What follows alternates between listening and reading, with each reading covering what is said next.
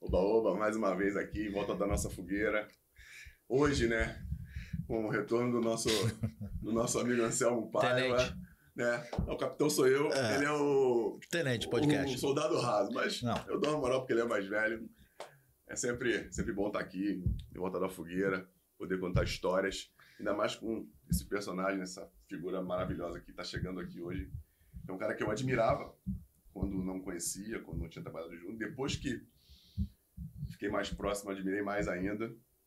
E antes de apresentar esse cara, não posso deixar de, de pedir para vocês clicarem no sininho, se inscreverem no canal, acompanhar o Storycast nas plataformas de áudio, é, onde você achar legal ouvir, porque tem histórias muito interessantes que podem com certeza acrescentar na sua vida. Isso eu tenho certeza, porque a gente procura aqui trazer a formação do, do cara que é ídolo, né? porque o resultado final é muito simples, mas essa construção de ser humano, de cidadão, para nós é o mais importante, a gente quer contar para vocês.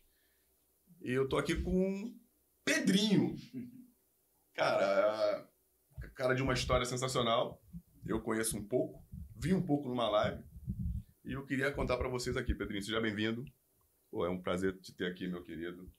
E vamos lá. Anselmo, uma coisa?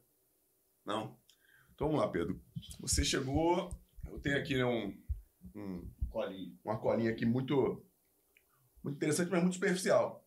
Eu quero, porque eu sei da tua história, né? Você, Felipe, salão do Vasco, dando porrada no Roger. Roger correu. É, é, pô. Enfim, como é que você chegou no Vasco? Tu é da onde? Daqui, tu é do Rio de Janeiro. Fala pra, pra gente de onde você é. Beleza, Fernandão? Foi um prazer estar contigo, meu camarada. Oh, pô, fiquei Pouco emocionado. tempo jogando juntos, mas algumas histórias. Né? Um forte abraço. Obrigado.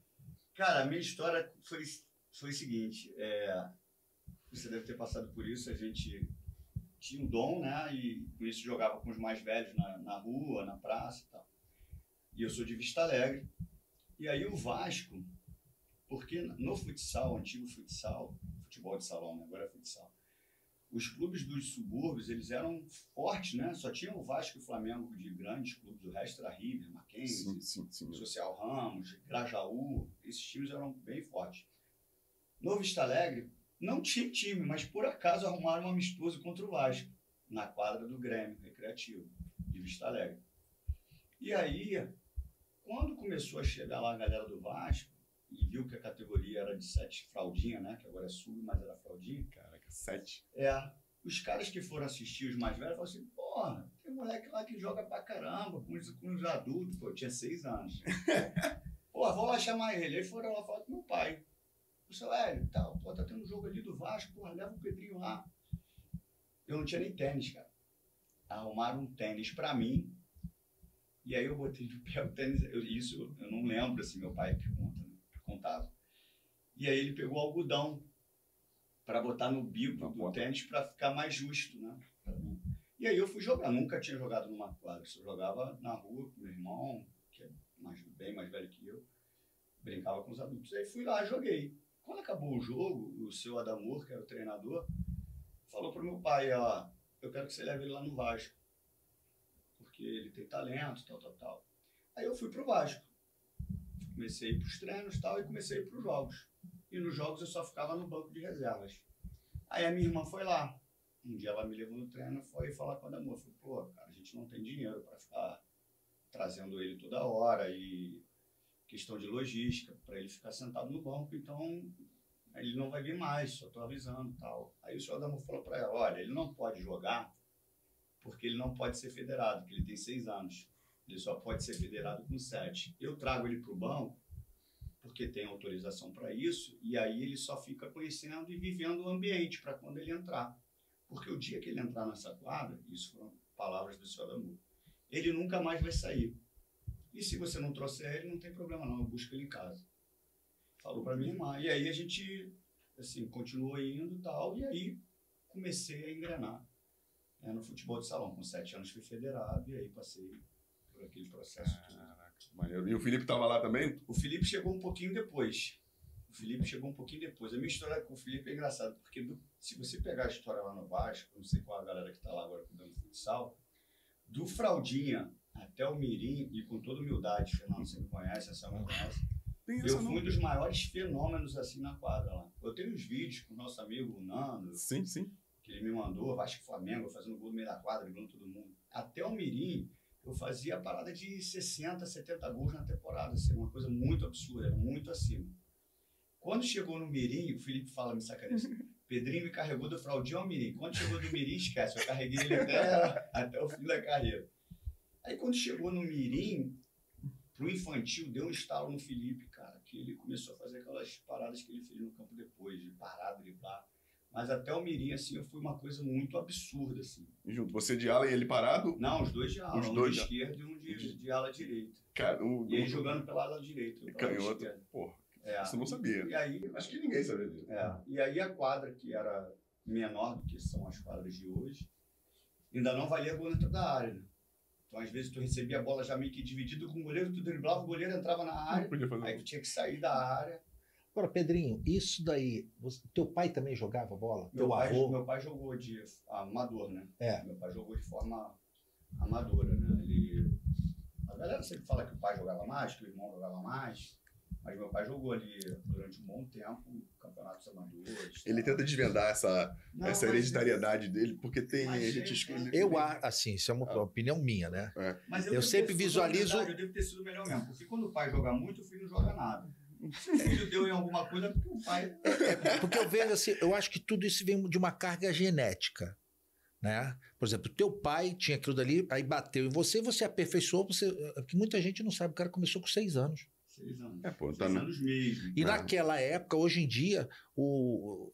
A gente tá falando o quê? Talvez 20 anos atrás, Foi 30? 83. que 83. chegou lá, foi de Naquela 73. época não tinha aquele glamour do negócio do futebol, de você falar assim, meu filho tem que ser jogador. Porque hoje em dia todo mundo quer que o filho seja jogador, youtuber, ou, né? Cara, Eu já te falei esse isso. assunto é legal, porque assim, tem muitos moleques que jogavam pra cacete na minha época, que eles, eles deixavam de ir justamente pela questão da logística, cara. O pai não tinha tempo. Claro. E o pai não acreditava. Tem que levar o filho não sei É. outro.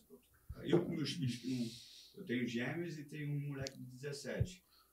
É só, é só academia e colégio. Ah. A logística já é uma loucura, cara. Ah. Não, verdade. Naquela eu- época, Vista Alegre, Vista Alegre é do lado de Vilar dos Tetes, E pô. Hoje com carro, né? Naquela época É. era com Fila-. Era só de É, ônibus. eu- Não, e não era tão. E, e dependendo de onde tu morasse ali, em Vila dos Teles, Não, Vista Vista Alegre. Alegre. Vila dos Teles, lugar ruim do Perdão. Eu, final de é semana, eu legal. ia passear em Vista Alegre, pra lá do Cara Negra. E ela, Pô, é, não, é, ia passear na Meriti, festa de da É, Meriti. é.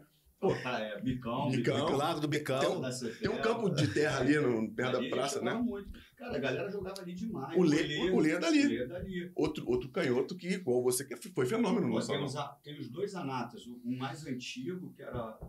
Que era não, os a- os anata lateral, lembra? Eu, no Bahia. antigo, né? eu já ouvi falar, o nome não é estranho. E um mais antigão do que eu lá, que falavam que jogava muito trans- tangerina, um meia. Nossa. O lateral esquerdo, o João Luiz, antigão. É do, do Vista Alegre. Tudo joga lá, cara.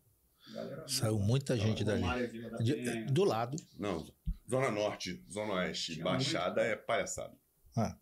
Então, mas a, a formação da rua, cara, é, eu falo, a galera fala comigo assim, você acha que diminuiu os talentos? Eu falei assim, acho. Tu acha mesmo? Tu, tem, tu acredita acho. nisso que é a falta dos- tenho da uma- pelada? eu tenho uma, uma opinião que eu acredito nela, tá? Não quer dizer que eu esteja certo. Eu acho que Já a basta. gente, a nossa geração, ela abriu um, um leque motor e cognitivo porque a gente praticava é, o mesmo esporte em diversos terrenos. E aí eu te explico. Quando a gente ia jogar lá no campo de Vista Alegre, que hoje é grama sintética, antigamente era areia, Areia. terra batida, com areinha e tal. Eu ia fazer o domínio, quando a bola chegava perto de mim, ela batia num buraco e subia. Só que antes dela chegar, eu já tinha visto o que, que eu ia fazer. Ela vai chegar aqui, eu vou tocar pro Fernando. Quando ela batia e subia, eu tinha que mudar a mecânica do meu movimento e mudar a questão cognitiva. Eu tinha que pensar em outra coisa, porque a bola já não está mais no meu pé, ela bateu e subiu E aquela ação já não era mais possível. já não era mais possível. Então ali eu tenho que, eu tenho que mudar um repertório motor e um cognitivo, certo? Aí eu vou para o futsal, não vale gol dentro da área. Eu tiro para chutar, a bola entra na área, eu tenho que sair. Quadra pequena, drible curto, raciocínio rápido. As brincadeiras era, pô, pique-esconde, pulo muro, pula a casa do vizinho. Então você tem muito repertório motor. Aquela parada que dava mobilidade pra caramba de tacar a bola quando é queimado. Queimado. Então você vai ganhando muito movimento corporal. E hoje eu vejo quanto isso é importante. Você tem muita mobilidade, Mobilidade. corporal associada à questão cognitiva, porque você tinha que mudar a ação que você tinha previamente definida, você tinha que mudar, porque a bola bateu no buraco e foi para outro Sim. lugar. E hoje não. Hoje, o campo que eu jogava, que era de areia e terra batida, hoje é grama sintética. Então, se o moleque vai dominar no pé, ele vai dominar no pé. Sim. Então, quando surge um moleque muito acima na geração de hoje, eu acho que é muito dom mesmo.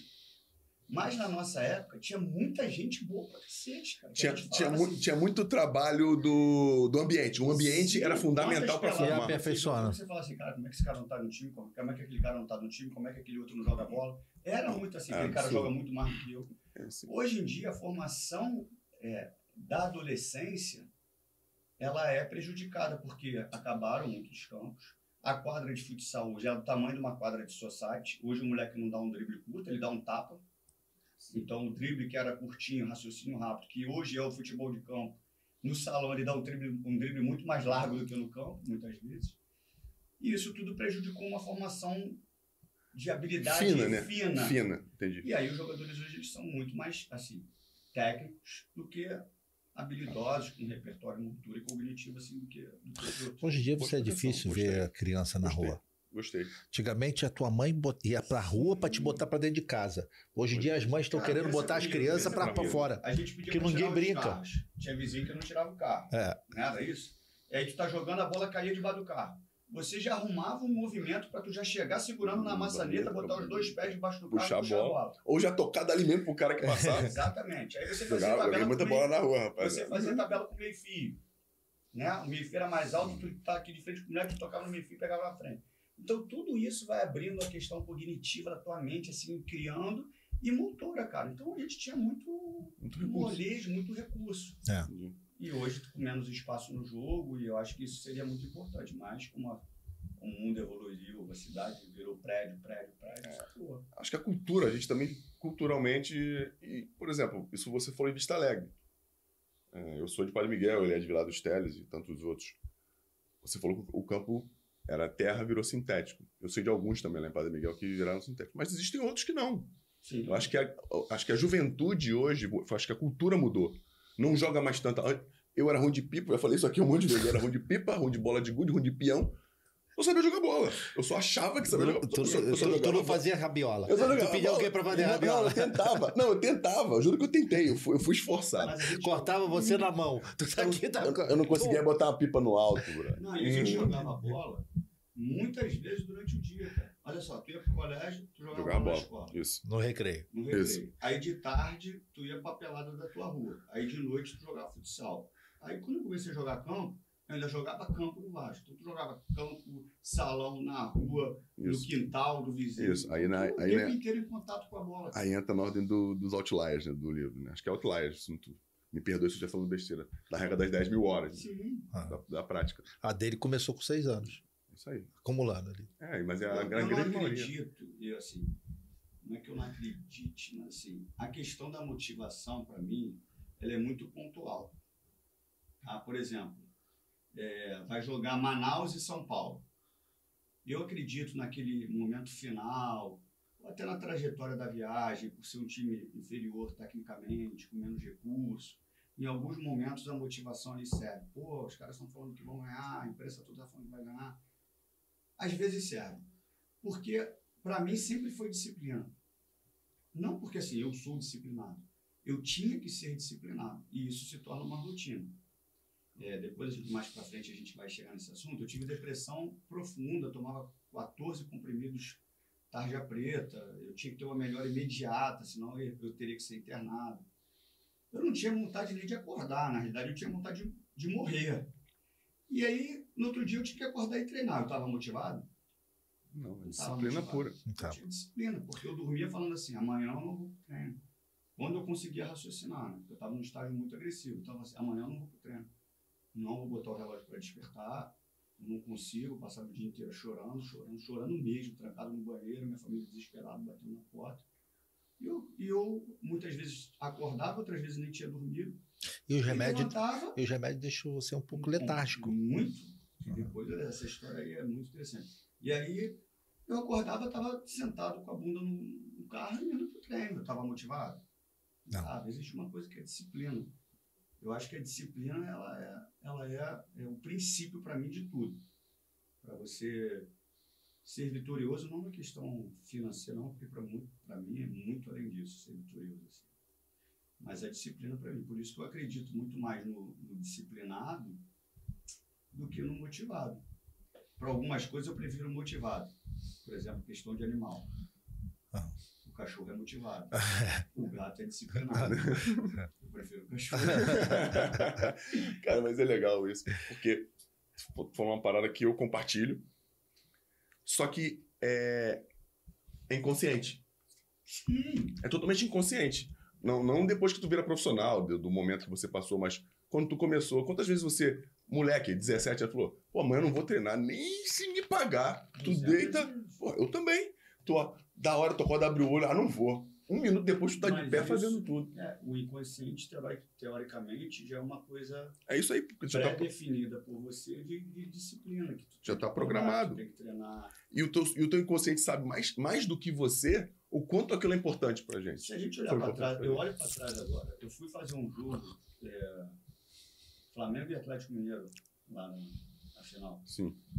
Eu cheguei e fiquei no campo lá. Eu cheguei cedo. Falei, Pô, foi bem, eu vi. eu falei, cara, como é que os caras conseguem jogar nesse calor, meu? Eu pensava assim, cara, eu jogava nesse calor. Como é que jogava nesse cara?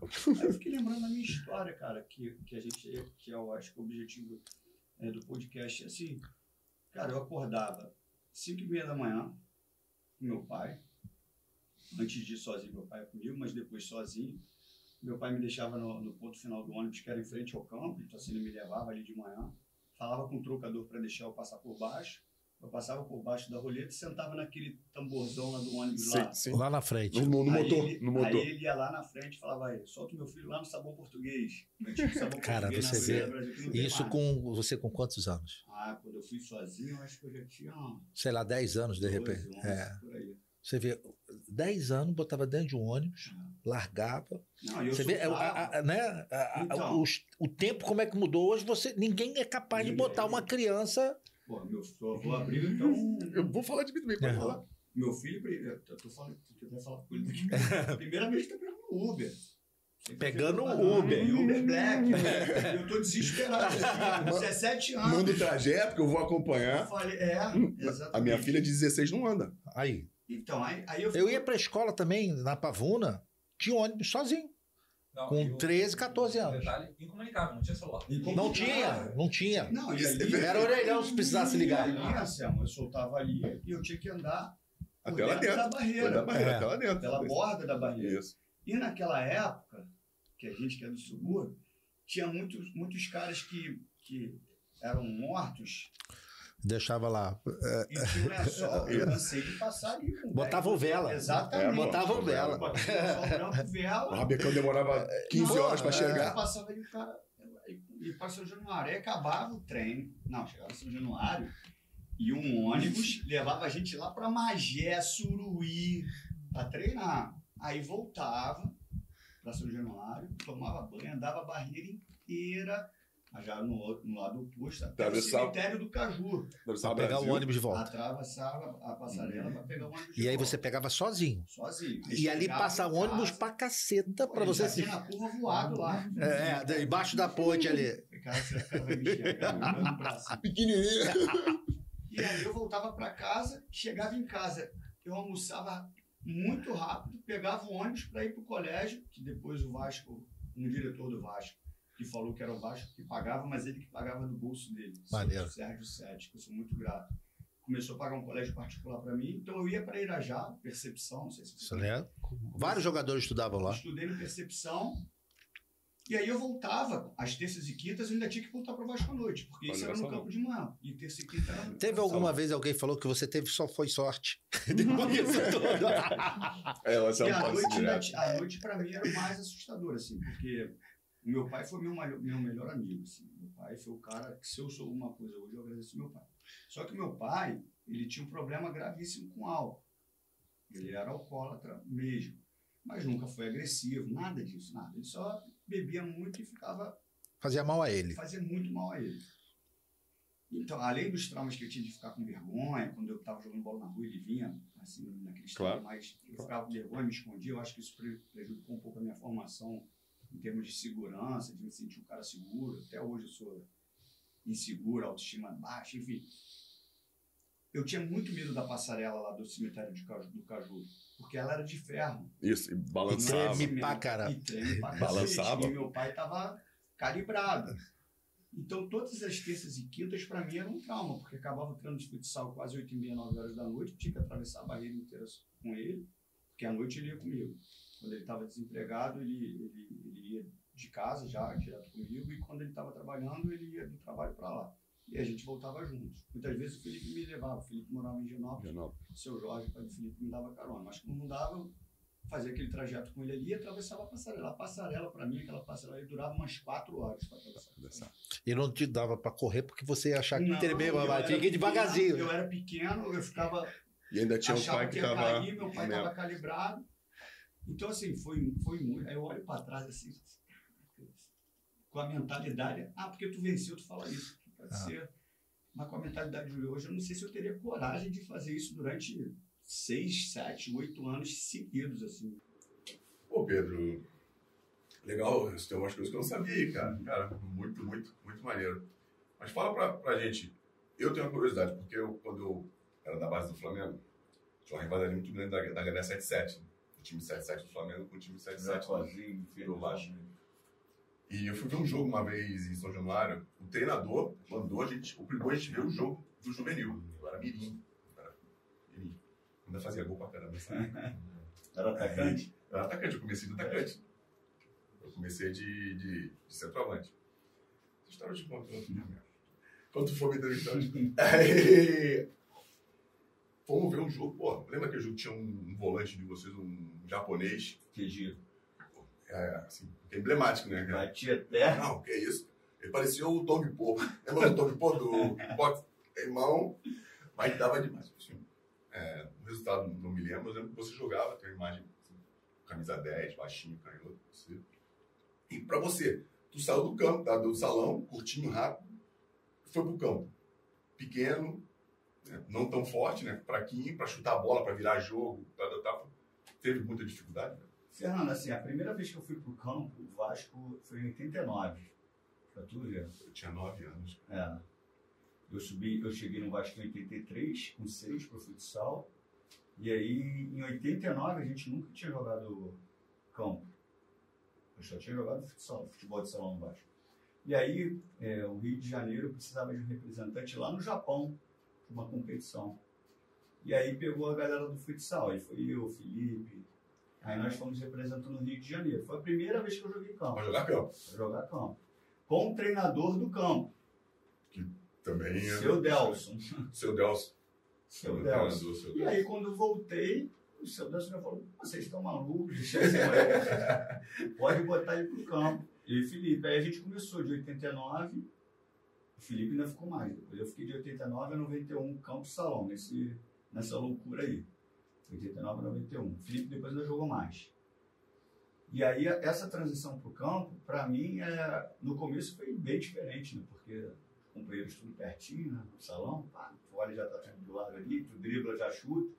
Aí tu driblava assim, caraca, ainda tem mais, mais 50 metros pra É chegar gol. tocar ali, correr aqui pra É. pegar lá na frente. É, só que assim, como a, a diferença técnica era grande dos outros assim, aí tu vai, quando tu tá se dando bem, tu vai gostando, né? É, vai Se driblando todo mundo. dificuldade, Não, tu vai. Imagina você, Felipe. Felipe lateral, você ponta. Felipe lateral. É, o Felipe conta a história e falou assim: e aí, como é que a gente vai fazer?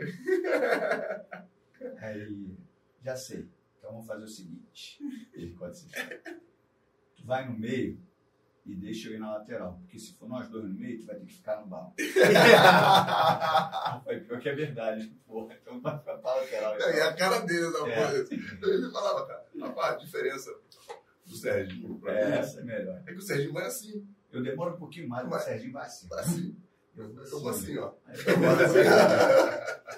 Não, ele não tá mentindo. Não, Ele não tá mentindo. Mas é isso, aí a adaptação foi assim, gostoso porque tinha algumas diferenças que assim, aí tu vai percebendo o que, tu tem que mudar, né?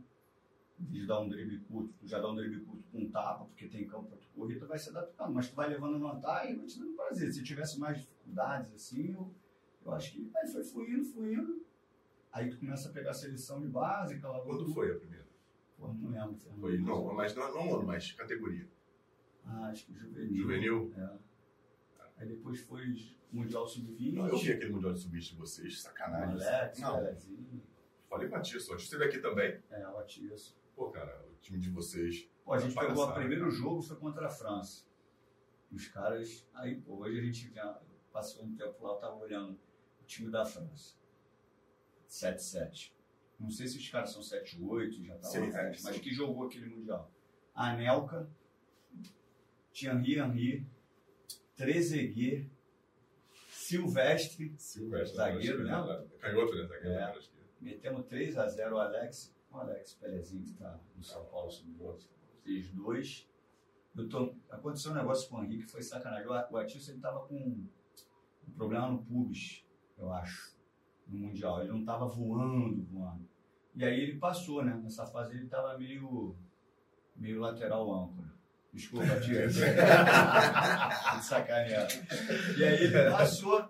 E a gente jogava assim, o Sidney, primeiro volante, Fabiano Fabiano São Paulo na, São na direita, Paulo, eu na esquerda e o Alex Pelezinho aqui. Aí o Atício passou, eu fiquei meio que nas costas dele aqui, protegendo. Nisso o Henri veio aqui e flutuou. A bola sobrou nele, ele virou e veio pra cima de mim. Porra, nunca marquei ninguém, né? Porra, ele deu um tapa de um lado pra pegar do outro. Aí eu, eu tava posicionado errado no meu corpo, tava com os dois pés paralelos. Eu falei, se eu virar pra apostar a corrida com ele, pô, até eu virar, ele já tá dando pico, ele vai tá fazendo gol quando eu virar. Vou fazer a falta, né? Ele deu o tapa aqui, eu vou fazer a obstrução. No céu, quando eu botei pezinho colado assim, um malandro passou por cima de mim. Sem sacanagem, os caras me sacanearam. A minha barriga ficou com a marca toda, porque eu caí e a gente meio que se embolou, ele continuou, a- ele pisou sem querer e foi arrastando. Fiquei com a trava aqui dele, porra, a perna dele, o tronco dele é pequeno e a perna, acho que de perna tem dois metros. Forte pra caraca, me atropelou, mas era um nível de, de competição. Não, Completamente A. Argentina era Cambiaço, Aymar. Riquelme, Aymar, o Samuel, que jogou na Inter de Milão, zagueiro. É, eu lembro desse. eu lembro desse. O Uruguai tinha um dezinho lá, fenômeno, Olive- Oliveira, Oliveira. Isso foi, isso foi em Foi 99. 97. 97. 97. Foi 97, porque foi o mesmo ano que teve o Mundial do Sub-17. O nosso atacante era o Fernandão, falecido Fernandão. Cara, não, o time é absurdo. Eu lembro do time de vocês. PC, lateral direito. PC, lateral, Jean, Álvaro. Atirson, Sidney, Goleiro. Marcelo Leite, o Elton era reserva. É, é, você, Sidney, Fabiano, Pelezinho, Alex, Adailton. Fernandão e Adailton, Adailton Canhotinho do, do Vitória. Adailton foi o cara que ficou mais tempo na Europa que ninguém nem conhece, cara. Pra tu ver, como é que eu lembro disso? É. Pô, o time de vocês era absurdo. É absurdo. Era absurdo, absurdo, absurdo, absurdo.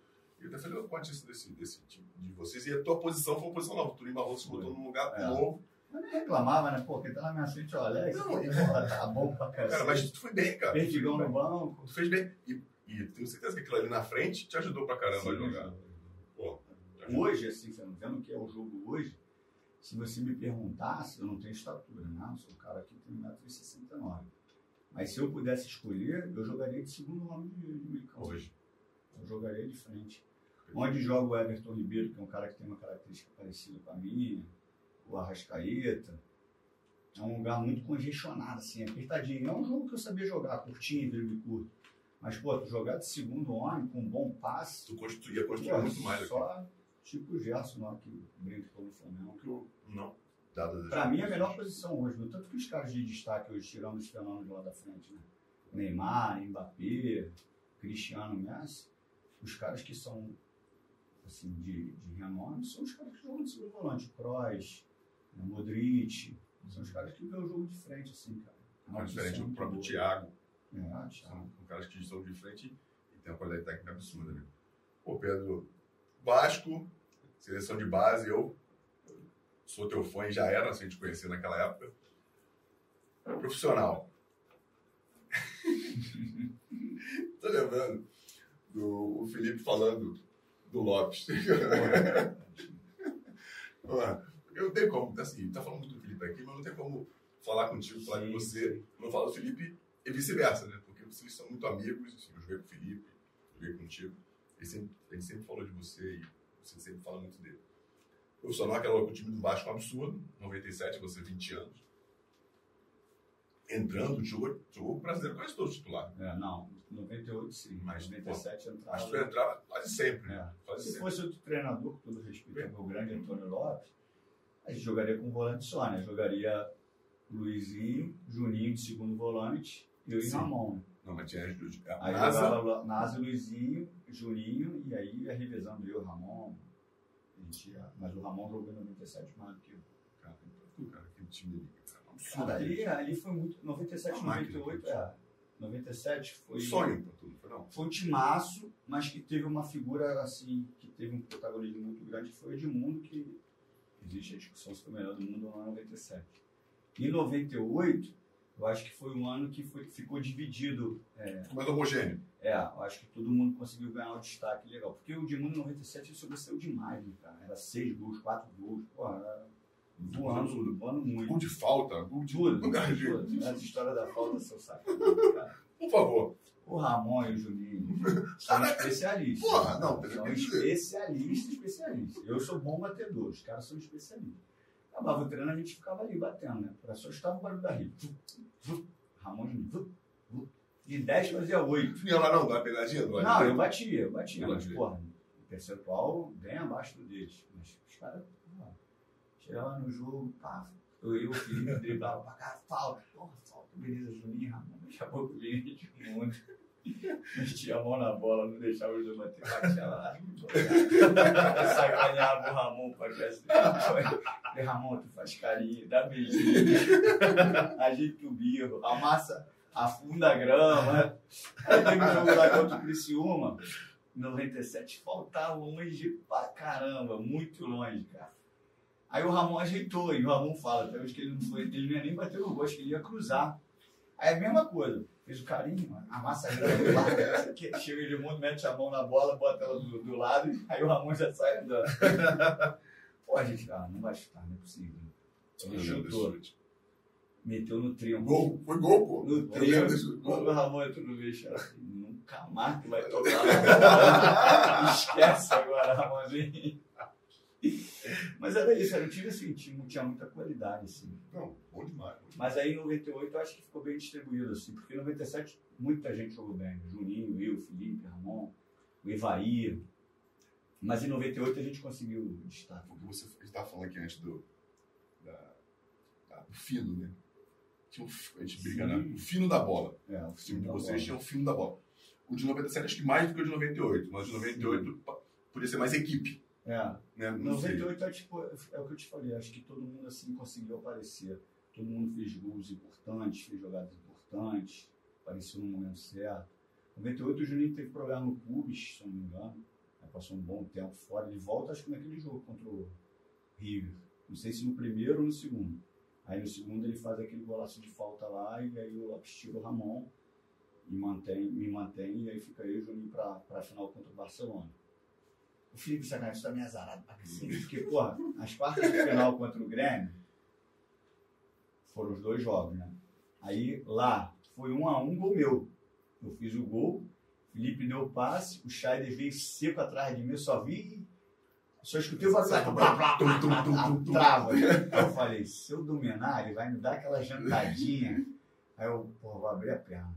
Aí eu abri a perna, ela pum, passou por mim, por ele, já saí na, na cara do Darley e fiz o gol. Aí o Grêmio empatou, foi um a um.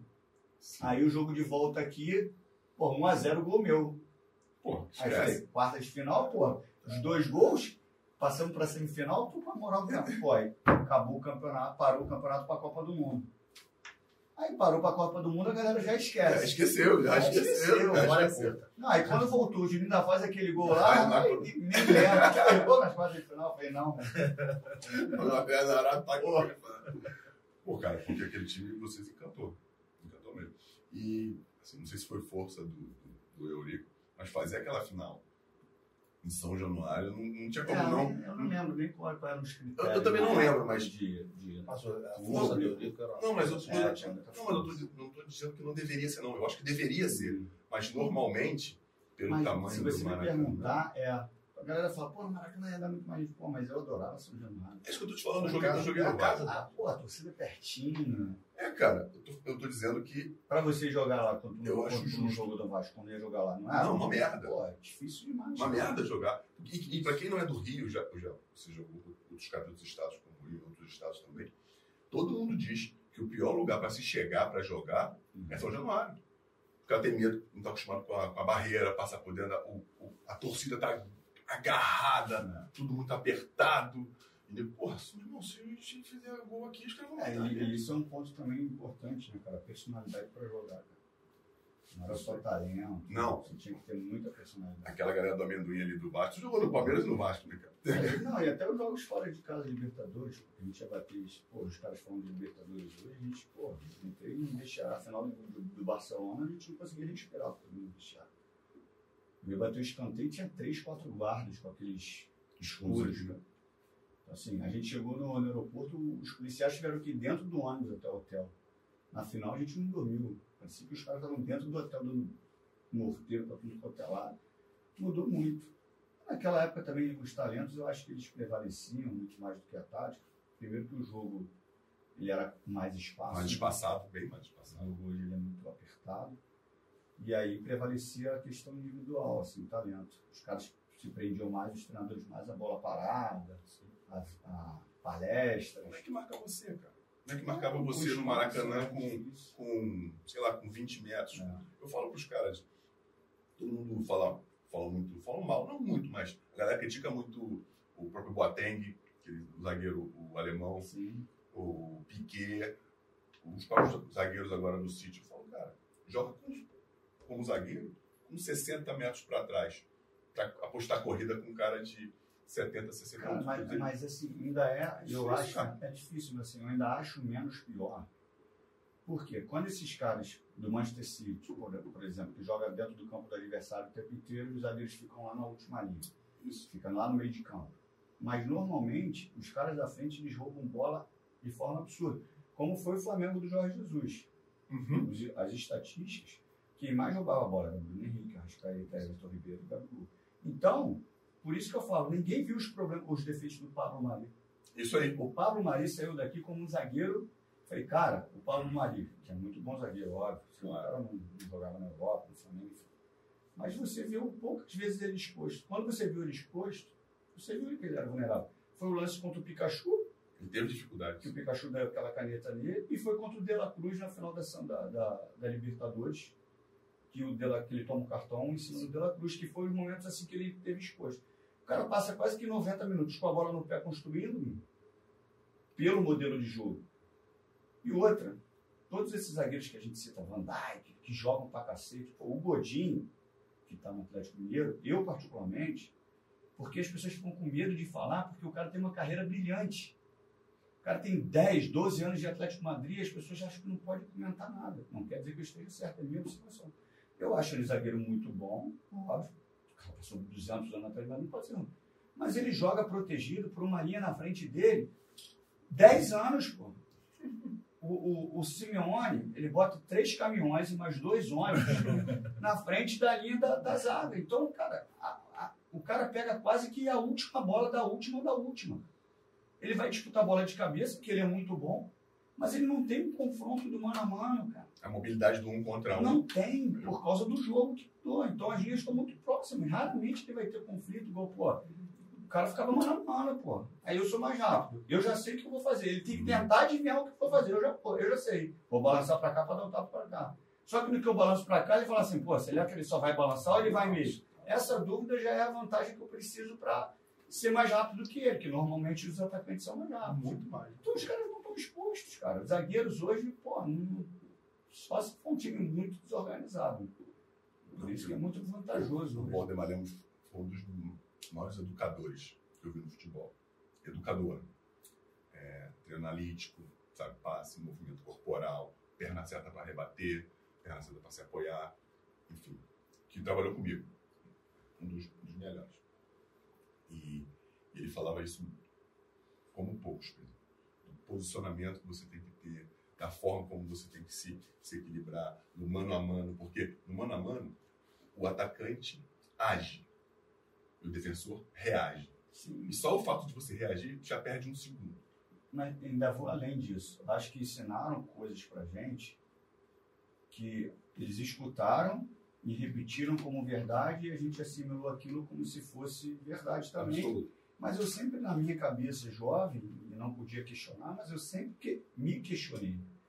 E eu dou diversos exemplos disso na transmissão. E um exemplo claro que aconteceu, e eu fiz questão, eu tive a oportunidade lá na Sport TV de ilustrar isso com telão para ficar bem claro. Naquele gol que o Hugo, do Flamengo, tenta dar o drible Sim. e perde, Pra cá, qual dos dois? Ele tenta esse aí, no Maracanã, esse aí o cá. São Paulo que ele perde o. Aí a galera culpou o cara. Aí eu falei, eu falei, pô, fiz questão de lá, a produção me ajudou, eu fiz a produção, fiz a, ilustração lá com o vídeo. Falaram pra gente desde criança que você não pode atrasar a bola pro goleiro na direção do gol. Por que, que eu não posso atrasar? Ah, porque se o goleiro errar o domínio, A bola vai, a bola vai pro gol. É, mas se eu acordar, eu já posso morrer. então, assim, não tem o porquê, não tem o não pode. Tudo depende. Então, o que, que aconteceu naquele lance? O Léo Pereira, o Hugo sai do gol, tem um cara pressionando o Léo Pereira, o Hugo sai do gol, se aproxima do Léo, quer dizer, ele vai se aproximar do Léo e do cara que vai dar a pressão. Isso aí. O Aí o. Léo dá o passe nele. Aí ele vai dar o passe na perna esquerda do Hugo. Aí o Hugo tenta ajeitar com a perna direita para lá, a bola escapa. E aí a caneta que ele tenta dar, a puxada, foi porque a bola se distanciou muito do pé dele. Então ele teve que fazer aquilo ali, porque nem chutar dava, porque ela estava distante. Então ele tenta puxar de sola e aí ele entrega. A culpa foi do Hugo? Para mim, não, nunca vai ser. Porque se o Hugo se apresenta dentro da. Desculpa, Fernando, dentro do gol, da linha, no centro do gol, ele já está com menos pressão do adversário. O adversário está marcando o Léo aqui ele está lá. Mas é física, a distância é muito A maior. distância é maior. Aí o Léo ia dar o passe, ele só ia deixar a bola correr para a perna boa e já ia virar, que eu não lembro quem era o outro zagueiro, se era o Gustavo Henrique, não é? Ele já ia dar o passe no Gustavo Henrique. Mas a gente não pode recuar a bola para o goleiro. Um zagueiro não pode cruzar a bola para o outro. Me desculpe, se o Fernando tem qualidade e eu estou dividindo e tem um outro zagueiro do outro lado, ele tiver confiança para dar por cima do atacante, para dar para outro zagueiro, ele tem que dar o passe, o zagueiro já vai conduzir a bola, já deixamos para trás e já estamos com o campo para jogar. Então a gente foi ensinado a não pode. Não cruza não a bola. pode, não cruza. E aí é questão do drible. O Fernando vai me marcar, ensinaram para ele, dá o fundo. Dá o Isso. fundo. Mas eu sou canhoto. Me dá o fundo, beleza, eu sou mais rápido que o Fernando. Vou dar uma balançadinha aqui, quando ele botar o apoio, eu dei tapa no fundo, tá na minha perna boa para fazer o que eu quiser. Se quiser, eu dou mais um tapa em diagonal. Se quiser, eu vou cruzar com a perna esquerda com perfeição. Agora, manda o Fernando tirar o meu fundo e deixar eu levar para o meio, para a perna direita. Ah, mas o meio é o corredor central que fica na direção do gol. Vai eu fazer alguma coisa com a perna direita? Não faço. Além de estar mais condicionado. Não faço. Você está entendendo? Então, assim, a gente foi doutrinado durante anos e anos, e isso automa é automático, cara. Fica aquilo ali, ouvindo aquilo ali, tu já sabe, pô. Dá o fundo. É a mesma história de disciplina. Aí, para você mudar essa, essas coisas, custa pra caramba, cara. Então, é isso. Então, essa tática, que é- hoje é chamada de tática individual, que é o posicionamento do corpo, tudo, isso a gente aprende na rua, cara. É, é verdade. Você vai aprendendo de forma intuitiva. a gente tá tem em que de ensinar o cara, o jeito que domina, o Tá jeito que, que gira. Mas a tática, que é chamada falando para essa tática individual do corpo, posicionamento, isso hoje na, no linguajar acadêmico a gente chama de tática individual, que é o que eu fazia com o Felipe. Eu olhava para o Felipe e eu já sabia que o Felipe queria tocar em mim e receber no. Eu, eu ficava por dentro, o Felipe tocava e queria receber em cima. Eu já sabia. Pelo movimento do corpo dele, pelo posicionamento, do- posicionamento do meu corpo, ele tocava, eu disparava. Eu já, eu já sabia quando ele queria driblar o cara no fundo para eu sair do fundo. Então, se eu estava no fundo, eu já, já vinha para o corredor central para ele fazer o mano a Esse mano. cruzamento facilita pra caramba. Ah, e o e o conhecimento do, do corpo, do gestual, cara. E isso não é muito trabalhado. Os caras de fora trabalham pra cacete. É, Pode olhar isso. Todas as imagens que são cedidas pelos clubes, dessa galera que chega, foi assim com com Everton Ribeiro, com com Jorge Jesus, tem um vídeo sensacional. O Everton Ribeiro recebendo 300 bolas entre linhas de costas. Aí ele domina a bola de costas, já perdeu tempo, a jogada já desenrolou e passa batido na torcida. E qualquer um vai passar batido. E aí ele só faz um, um movimento de ficar de lado para ele ver da onde a bola vem e ver da onde O marcador tá o vendo. marcador está vindo. Quando ele está de lado, ele já definiu a jogada, ele já ganha um segundo e ele já mudou completamente a ação dele. Então, assim, os caras faziam. O Paulo Souza, tu vê, eles trabalham em toca, sai da estaca, criando linha de passe. Eles trabalham muito isso, cara. Pedro, o Vasco de 98 a gente sabe o que foi, o que vocês fizeram. E depois? É, vamos falar um pouco de algumas coisas que no momento foram ruins, mas acho que te fortaleceram para você ser o cara que você é hoje, até durante o processo que você teve na tua carreira. Foi no Vasco a primeira lesão no joelho? Foi. Tinha sido convocado numa quinta-feira. Primeira convocação profissional. Isso foi que? Foi a primeira convocação do Luxemburgo como treinador da seleção. A convocação foi numa quinta e a apresentação já era numa segunda-feira. Então, assim, e era sempre feita no Globo Esporte, né, as convocações. Então a galera, eu já tinha informação que eu iria, e depois chegou uma outra informação que eu só ia para as Olimpíadas. Os caras chegaram lá e falaram assim: ah, você e Felipe vão ser convocados tá, para a principal. Aí a gente criou a expectativa. Aí passou uns dois, três dias e falaram assim: ah, não, não, acho que vocês só vão para as Olimpíadas. Você não vai ser convocado para profissional agora não. Falei, ah, bom, beleza. Aí, pô, quinta-feira convocação, eu sentadinho lá. Aí, pô. E era assim: Lateral, posição por posição. Não tinha meio campista, não. Era meio esquerda, meia direita, cabeça de área, ponta direita. Aí foi, lateral esquerda. Felipe e Roberto Carlos. Acho que era Roberto Carlos. Felipe foi, fiquei feliz pra cacete. Aí falei, pô, se o Felipe foi, também bom, porque falaram, falaram tudo junto. Foi os dois? Aí foi meia esquerda, não lembro se era Rivaldo. Foi meia esquerda, Rivaldo e Pedrinho do Vasco. Pô, aí sai correndo na rua. Galera. Tava lá em Vista Alegre ainda? Vista Alegre. Aí, pô, cheguei em São Januário para treinar à tarde, já mó festa, bota a camisa da seleção, faz reportagem e tal. Aí quinta, sexta e sábado foi de puro, puro êxtase, assim. De sexta para sábado eu não dormi, assim. não dormi mesmo, se cochilava acordar, porque domingo, de, perdão, de sábado para domingo, porque a gente jogava domingo contra o Cruzeiro. E depois do jogo de domingo, quando acabasse o jogo, a gente já ia correr lá para a sala do Eurico, porque tinha um link ao vivo com o Faustão. Então, assim, eu tinha sido convocado e fazer Faustão naquela época. Não, tá maluco, pô. Era o, não, o máximo do máximo é. do. O maior programa o maior do Brasil. programa do Brasil. Então, assim, a gente acabava o jogo já ia para a sala do Eurico para fazer o Faustão. Aí começou, aí o jogo, beleza, a torcida gritando, gritava Oleliola lá, Pedrinho, vem aí, o bicho vai pegar, aí depois gritou, um, um, Pedrinho, seleção. Primeira vez, né? Tá, beleza. Aí eu lembro que o lateral direito do Cruzeiro passou assim, o Cruzeiro estava saindo, e eu estava voltando assim. E ele já tinha passado por mim muito assim. E aí o Cruzeiro, não lembro quem perdeu a bola, e o Ramon recuperou a bola. Quando o Ramon recupera, eu ainda estou de frente para o meu campo, e ele já dá o passe na diagonal nas costas do lateral. Quando eu olhei assim, o zagueiro estava mais perto da bola do que eu, só que eu era bem rápido. Assim. Muito rápido. Quando eu girei, eu já, pô, vou chegar antes. Aí virei e fui, acelerei. E aí eu falo que eu sou canhoto e canhoto mesmo. A minha passada, ela estava para a perna esquerda ficar do lado da bola para eu dar o tapa para a direita. Só que como eu sou canhoto, canhoto, nessa aqui que eu fiz, eu dei uma mudada, botei o pé de apoio da direita para dar o tapa para a esquerda. Nessa mudada foi o tempo que o, que o Jean Elias chegou, só que ele, eu ainda cheguei tão na frente dele que ele não conseguiu chegar em pé comigo para dar o tronco. Ele, ele deu o carrinho. O certo ali ele tinha que cortar o caminho, né, fazer aquela curvinha e me pegar lá na frente, me pegar no sentido acompanhar a diagonal lá na frente. E aí ele pulou para dar o carrinho. Quando ele pula para dar o carrinho, o pé dele toca na bola, só que o corpo vem deslizando e minha perna está presa. Nisso que o corpo vem deslizando, essa parte de dentro, interna da perna dele, já vem com muita força e minha perna fica presa na grama. E ali eu já aconteceu tudo. Aí eu saí já de maca. Quando eu estou saindo de maca, o doutor Clóvis vai lá me examinar. Eu estava com muita dor, muita, uma dor absurda. Só que eu nunca tinha visto, ouvido e nem sabia sobre essa lesão. E eu estava pensando na seleção. Falei, cara, não tem que voltar. Eu falei, vou voltar, doutor Clóvis. Ele fez aquele exame de. Pra ver se tem que tá Aquela gavetinha para ver. Quando ele faz assim, eu não vi, né? Mas quando ele faz assim, ele já larga e já faz assim. Substituição. Eu falei, não, não, vou voltar, eu tenho que voltar. Ele, não, não, não dá não. Aí ele foi comigo até o vestiário, me tiraram da, do carrinho, me levaram na maca, ele foi lá dentro comigo, mandou, não lembro se era o Pai Santana que estava no campo, mandou outro massagista lá botar o gelo no meu joelho, nisso ele volta pro campo.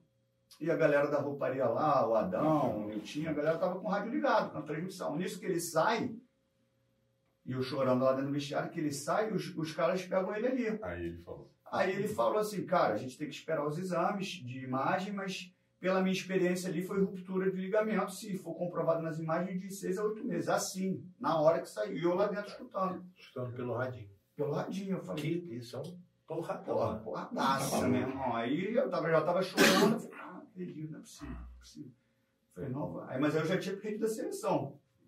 É. Assim, já vi que segunda-feira não dá pra me apresentar. Outro dia, pô, não tinha como.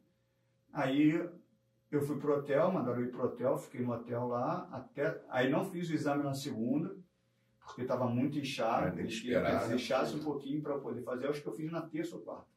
Acho que foi terça. Aí fui, é nisso que eu tô indo lá fazer o exame, eu falei assim, cara, vou pensar no pior, né? Porque assim, o que vier abaixo disso é lucro. Então eu vou pensar, pô, vou rom- romper o ligamento e vou ficar de seis a oito meses parado. Aí fui pensando, aí fiz o exame lá. Isso 9 e 8. 9 e 8. E aí eu falei, caraca, se for 6 ou 8 meses, eu não vou jogar o Mundial. Porque a gente já tinha sido, sido campeão da Libertadores. Eu falei, pô, não vou jogar contra o Real Madrid. Falei, caraca. Aí fui pensando, falei, não, vambora, pensando. Chegou lá, eu fiz o exame. Aí quando saiu o resultado, eu, do Clóvis, ó, tem que falar.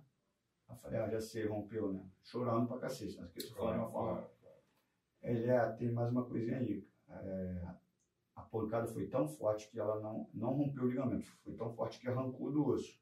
Mas o procedimento entre romper e, arrancar o ligamento é o mesmo. Só que ainda quebrou tua perna. Então tu vai ter que esperar aí dois meses para o osso colar para depois tu fazer a cirurgia. Aí eu falei, ah, fudeu? Eu, não sabia disso. É, ela quebrou, porque como ele pegou de lado aqui, quebrou aqui. E é justamente, eu acho, que onde fixa o parafuso. Aí eu fiquei dois meses. De gesso? Não. Não, sei nada. Acho que assim, é só sem apoiar o pé no chão, esperando o osso calcificar e aí para poder fazer a cirurgia. Aí depois, no processo de recuperação dessa, eu rompi de novo. Foi, a outra ou a mesma? A mesmo, no quinto mês de recuperação, já depois dos dois meses, depois da cirurgia, total acho que já tinha sete meses. Aí eu rompi de novo, aí fiquei mais um ano. Mais um ano no, do mesmo joelho, mesmo mas joelho. nada a ver. Mesma, Nada a ver. o, não, o ligamento só. Ligamento, né? Foi só o ligamento, ligamento, só só, o o, enxerto ali que fez É. ele pra. Aí total eu devo ter ficado nessa brincadeira aí dois anos. Aí voltou em 2000. Aí voltei em 2000. Brilhante também. né? Não, aí voltei, voltei, voltei, aí pô, comecei a treinar pra caramba os caras. Não vai jogar o Mundial. Porque os caras estavam com medo que era a segunda cirurgia. É pra quem não lembra, né? Quem não sabe, em 2000 teve um Mundial no é. Rio de Janeiro. Aí eu comecei a treinar pra Vasco. cacete, cara. Vasco, Corinthians, Vasco, Corinthians, Manchester Manchester e Real Madrid. Isso. E aí eu treinei pra cacete, treinei pra cacete. Eu não sei se o Lopes vai lembrar disso, mas pra mim ficou muito marcante. Que ele fala assim, pô, tá muito bem. Eu falei, pô, quero jogar o Mundial. Então tu vai jogar titular. E aí eu fiquei de titular nos treinamentos. Falamos com o médico, o Cláudio eu tava jogando muito bem. Aí fiquei de titular. Aí teve um treino físico, aqueles tiros de 300 metros, com intervalo de 2 minutos e meio para cada tiro. E o tiro tinha que ser em um minuto e meio. 55. 55 segundos. Até a- eu, eu, o meu era em um minuto e meio. E aí a gente tá fazendo aquela. Aí no último tiro, eu não me esqueço. Aí eu tava do lado do viola. A gente saiu. Vai. Falava, vai. Aí soltava o cronômetro, eu, eu com viola. Abrindo a passada.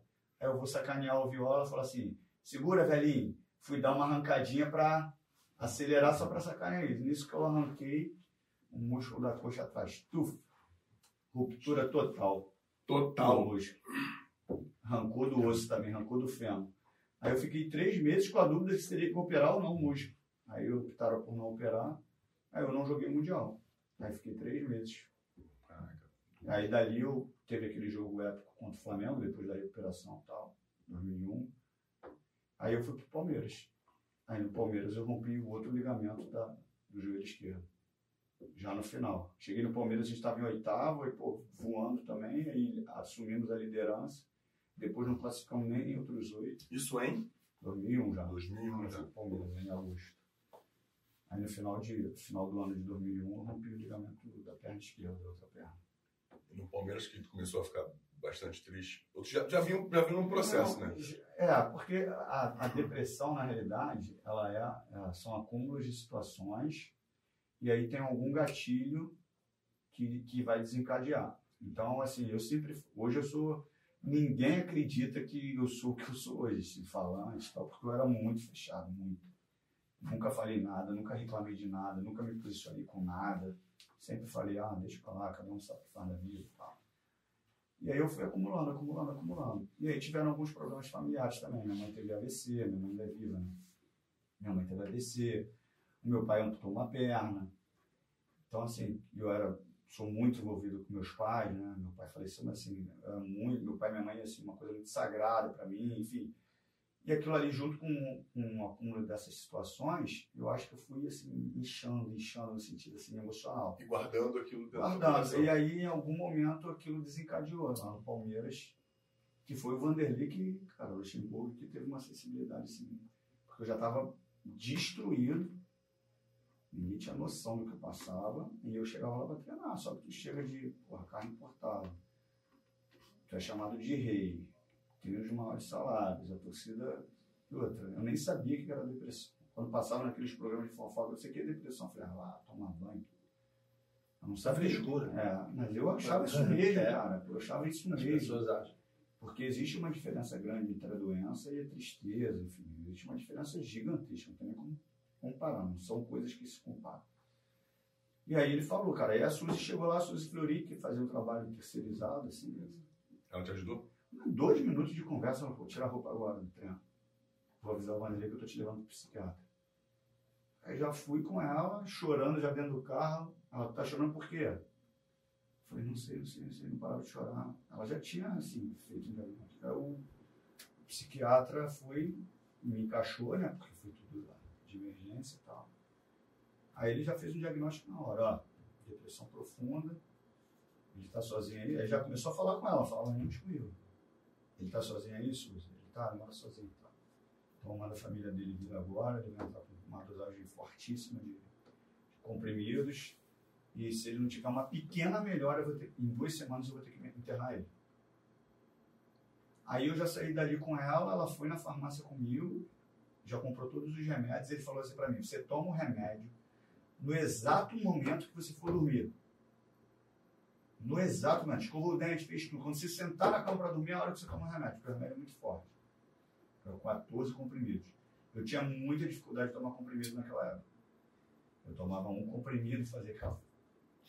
Aí ficava desse tamanho. agonia. Pô, era base de um minuto e meio, dois minutos para cada comprimido. Não chegava no último, já tinha Não pagado. chegou no último, eu paguei no nono. Eu não me esqueço porque esse foi um momento muito marcante da minha vida. Eu lembro que eu estava sentado assim na cama, né? Sentado mesmo com as pernas para fora e eu dormia assim, porque o nono, no nono eu já estava sonolento e aí eu capotei. E aí quando eu acordei eu vi que faltava os outros remédios. E aí eu passei dois anos assim, nessa loucura. Caraca, Pedro. Dois anos assim. E aí eu voltei. era casado. Aí a minha família toda foi para lá, já era casado. Aí eu lembro que já no processo de, de recuperação, de voltar, porque eu estava lesionado, no processo de recuperação jogar, a voltar a jogar, eu jogo, treinava, treinava, treinava e eu cansado. Já pulei a história porque a gente não vai ter muito tempo, então eu já pulei a história assim. Eu já estava no processo depois de recuperando, de desmame dos remédios. Então não sei se eu já estava tomando sete remédios, depois de dois anos isso. Tá? Aí eu tô para voltar a jogar e eu tô me sentindo cansado, cara. Eu falo, cara, eu tô muito cansado. Cara, cara é impossível. Ele não, tô mal fisicamente, cara. Ah, não, tá treinando bom carro. Eu falei, tá, eu tô mal, tô mal. Eu era muito cismado com o treino. Um dia eu cheguei em casa e falei, pô, essa, essa parada que tá me mexendo nessa é o remédio. Aquilo que você falou na nossa resenha aqui. E até pulei a etapa. Pode ficar tranquilo, pode Eu falar. olhei a etapa porque eu falei, tá, eu voltei a jogar. Voltei a jogar com os sete comprimidos. Aí a gente fez o exame antidoping para ver se o remédio era doping. Se constava lá. Se constava. Chamou o laboratório lá, ó, tá liberado, não é doping. Aí eu fui pro jogo e cansado, cansado do jeito que eu tô falando. Aí fui pro jogo, primeiro jogo contra o Santos na Vila, eu fui sorteado. Fiz lá meu pipizinho e tal. né? O re- O resultado saía dali a duas, três rodadas, É. mais ou menos. Eu tava na concentração para um outro jogo. Aí o diretor veio de noite, depois da janta, ó, Pedrinho, saiu o resultado lá, você tá do jogo contra o Santos, você quer um doping? Eu falei, eu quero esse. Como? Não uso droga, não bebo, faço nada. Ele não, do medicamento. Eu falei, cara, a gente não chamou o laboratório lá, não estava liberado. É, não sei o que. Cara, eu saí dali, eles já tinham marcado uma coletiva no centro de treinamento do Palmeiras. E quando você fala em doping, Você fala. A imprensa, amigo, foi, eu nunca É vi, eu né? nunca vi tanta, tantas pessoas para me entrevistar. Nunca vi. Parecia que eu era o Neymar no, no Paris Saint-Germain. Caraca, eu, eu entrei na sala sem ser. Ninguém sabia da depressão. assim. Só eu, os médicos e a diretoria do Palmeiras. Meus amigos não sabiam. Ninguém sabia. E ali começou a entrevista. E aí foi divulgado ali que eu tinha depressão. Aquilo ali era uma. 2001, meu amigo. Aquilo lá, 2002. É, foi 2002 para 2003 ou 2003. Aquilo ali foi uma bomba, 2003. Aquilo ali foi uma bomba. Como é que você fala de depressão no futebol? Tinha vergonha de falar, vergonha de ser não. Olha, preconceito, né, Pedro? É, cara, que eu tinha, cara. Mas Que o, eu tinha antes de ter a o doença. preconceito começa como jogador. Sim, cara. E, e se estende E pra foi pra o cara. cara. Que eu falo de depressão? Você não sabe nem o que que falar. E aí eu fui dia- diagnosticar, assim, passou o diagnóstico para todo mundo, aí todo mundo querendo me chamar para programa de entretenimento, para falar de depressão, e eu com vergonha de sair na rua, de ir no restaurante. Cara, eu tenho depressão, como é que as pessoas vão me Vão ver como fraco, como vá, como frágil, como, pô, já carrego isso como isso jogador que se machuca.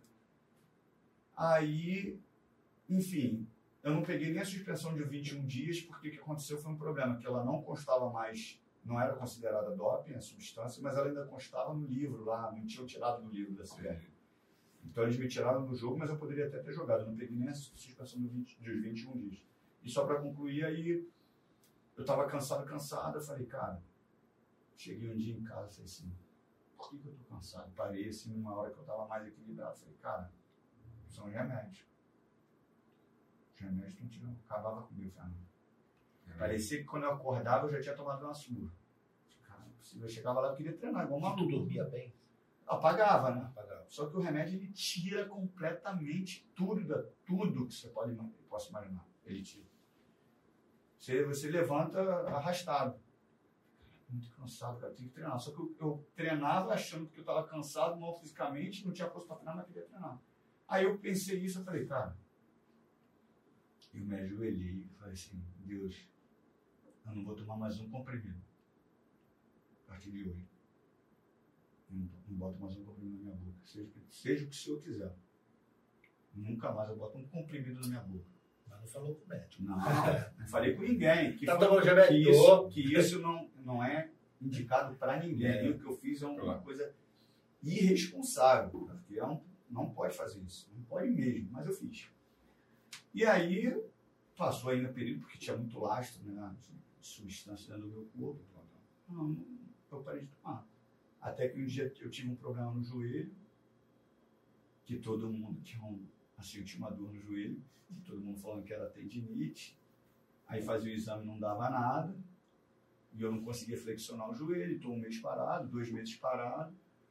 Aí um. No Palmeiras ainda? No Palmeiras, aí um dos médicos chamou pro meu amigo e falou assim, cara, tenta ajudar o Pedrinho, essa dor é da cabeça dele. Ele não tá. Eu falei, chamei meu, meu amigo veio e falou, Pedrinho, o cara tá te ferrando aí falando isso, isso, isso aí. Cara, você acredita em mim? Essa dor não é da minha cabeça. Eu sei diferenciar. Eu tô com alguma coisa no joelho. Aí voltei. Falei, quer saber? Vou ligar pro doutor que me operou. Porque no Palmeiras, quem fazia cirurgia era o doutor Camanho, era, não era os médicos.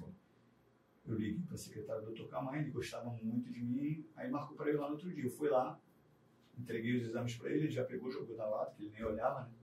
Botou a mão na minha patela, do lado da minha patela, falou, Pedrinho, é um, é um nervo que aumentou de tamanho e ele está comprimindo a tua patela. Amanhã a gente vai no Santa Catarina, hospital, a gente faz uma pequena cirurgia, você pode jogar no outro dia. Só não vai poder jogar por causa do ponto, mas a tua dor vai sumir na hora. Quando acabou a cirurgia, ele me mostrou que o nervo é de um, na grossura de um fio de cabelo, o meu estava quase a metade desse dedo aqui. Então ele estava comprimindo a minha patela. Então não era dor, eu tinha um problema.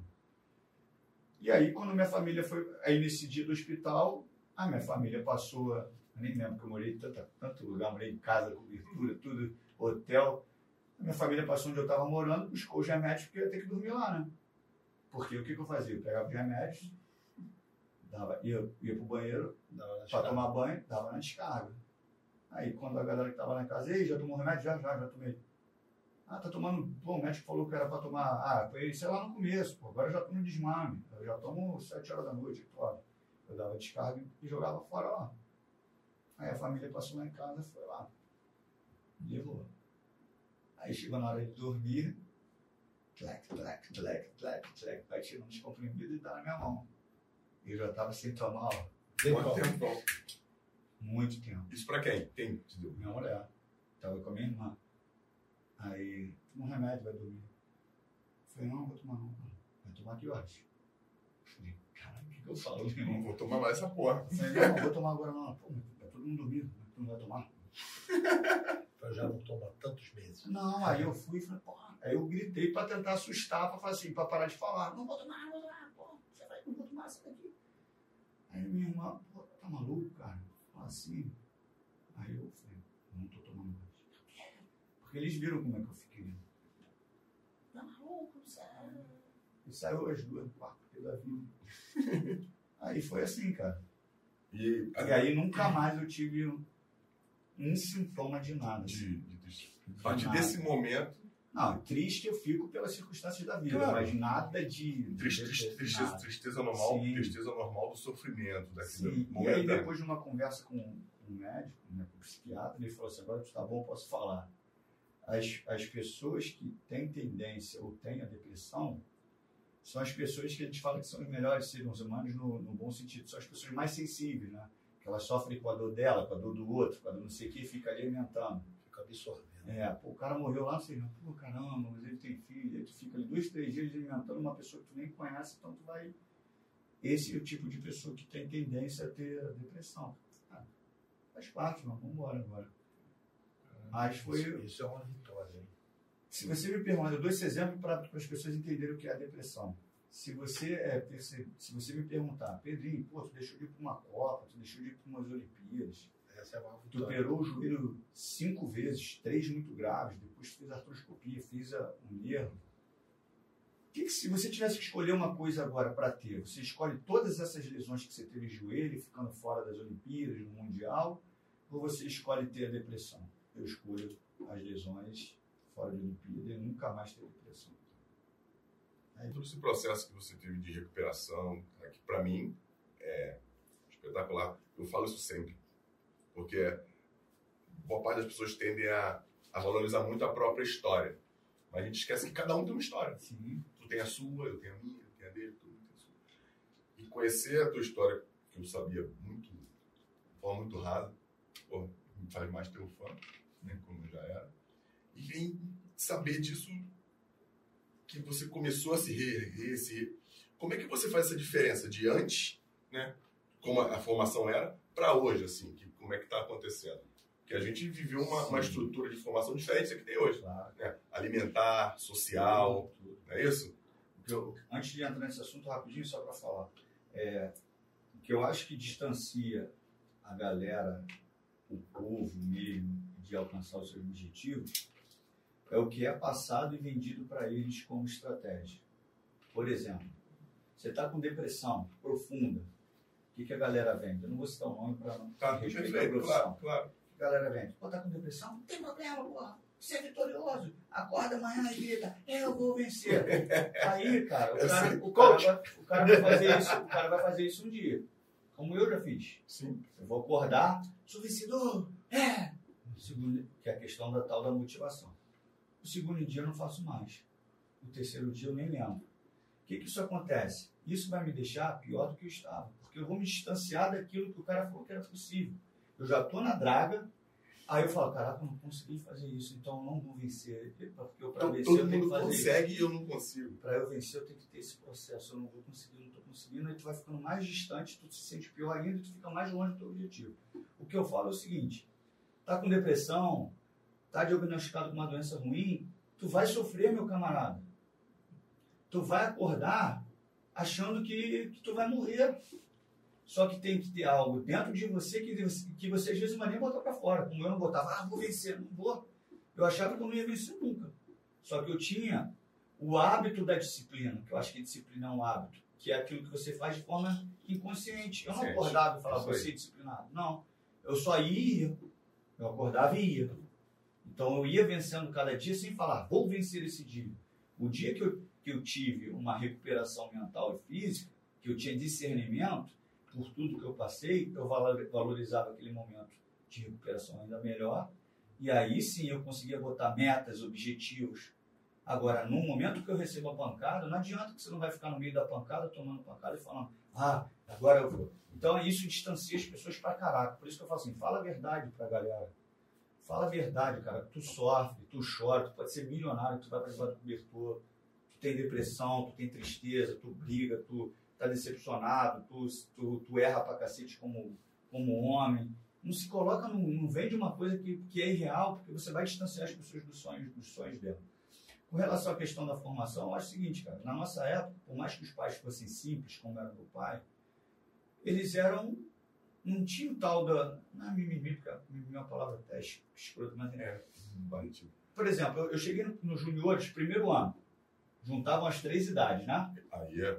Primeiro ano. Só que o que eu pensei, como eu sempre pensei muito, eu gostava de pensar. Cara, primeiro ano, pô, a galera de 7.6 também é seleção, 7.5 teoricamente já tá ficando sem moral, porque se o cara tá no último ano, Não tá jogando. não tá jogando profissional. profissional, então assim, beleza. Porra, eu sou seleção de base, meu amigo. Então, no mínimo, eu vou estar no banco. Eu pensava, só que o nível era muito alto.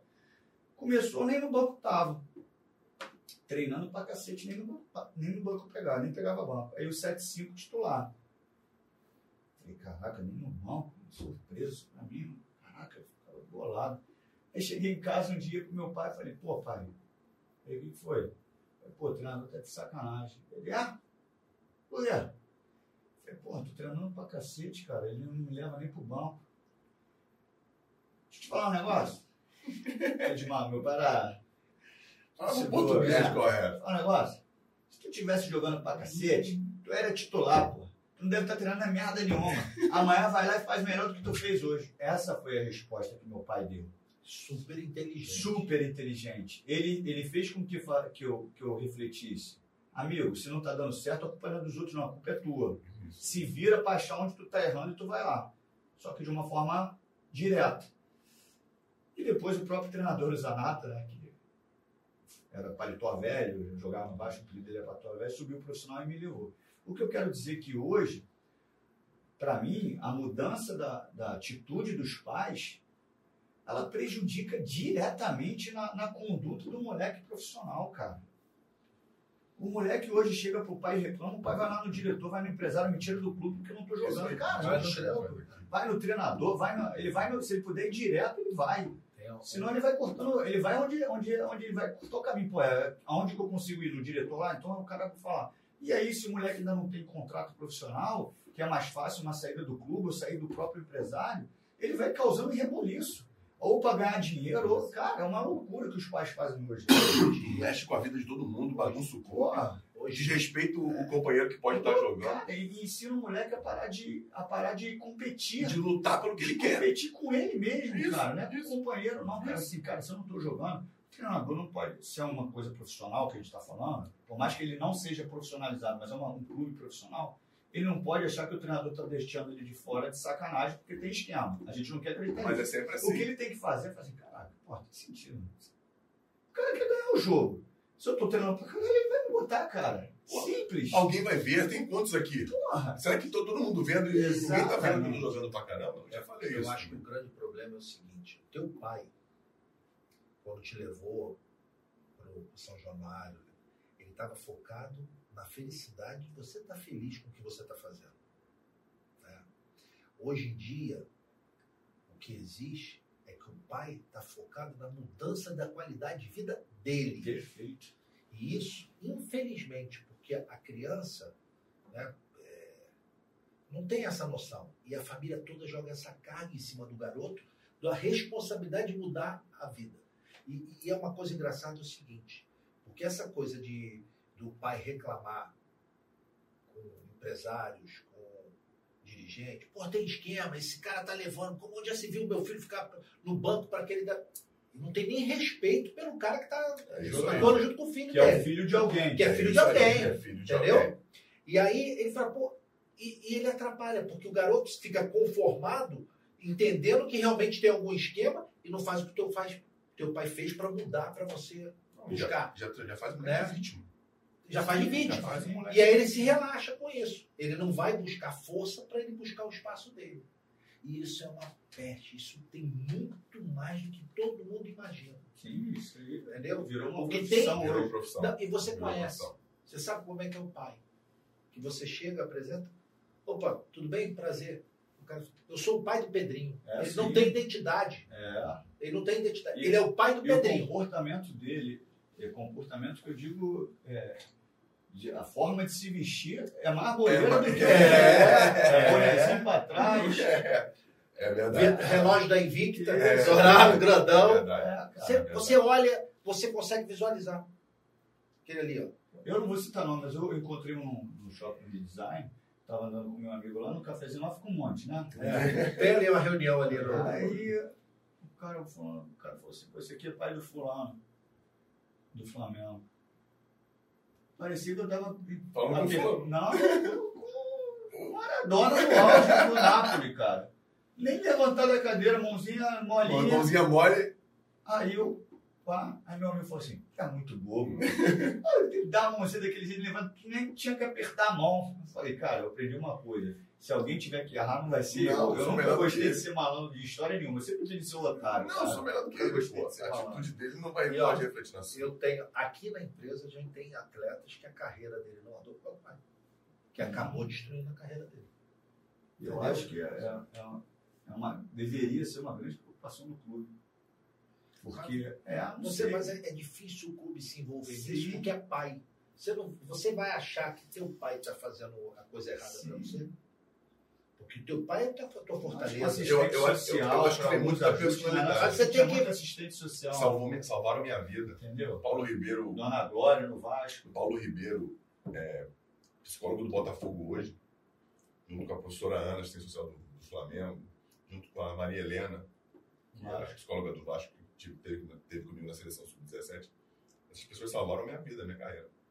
Senão, Não olha, olha, preste atenção como é maluco que as pessoas não. As pessoas elas não conseguem associar que o jogador de futebol é um ser humano. Elas Isso é não conseguem.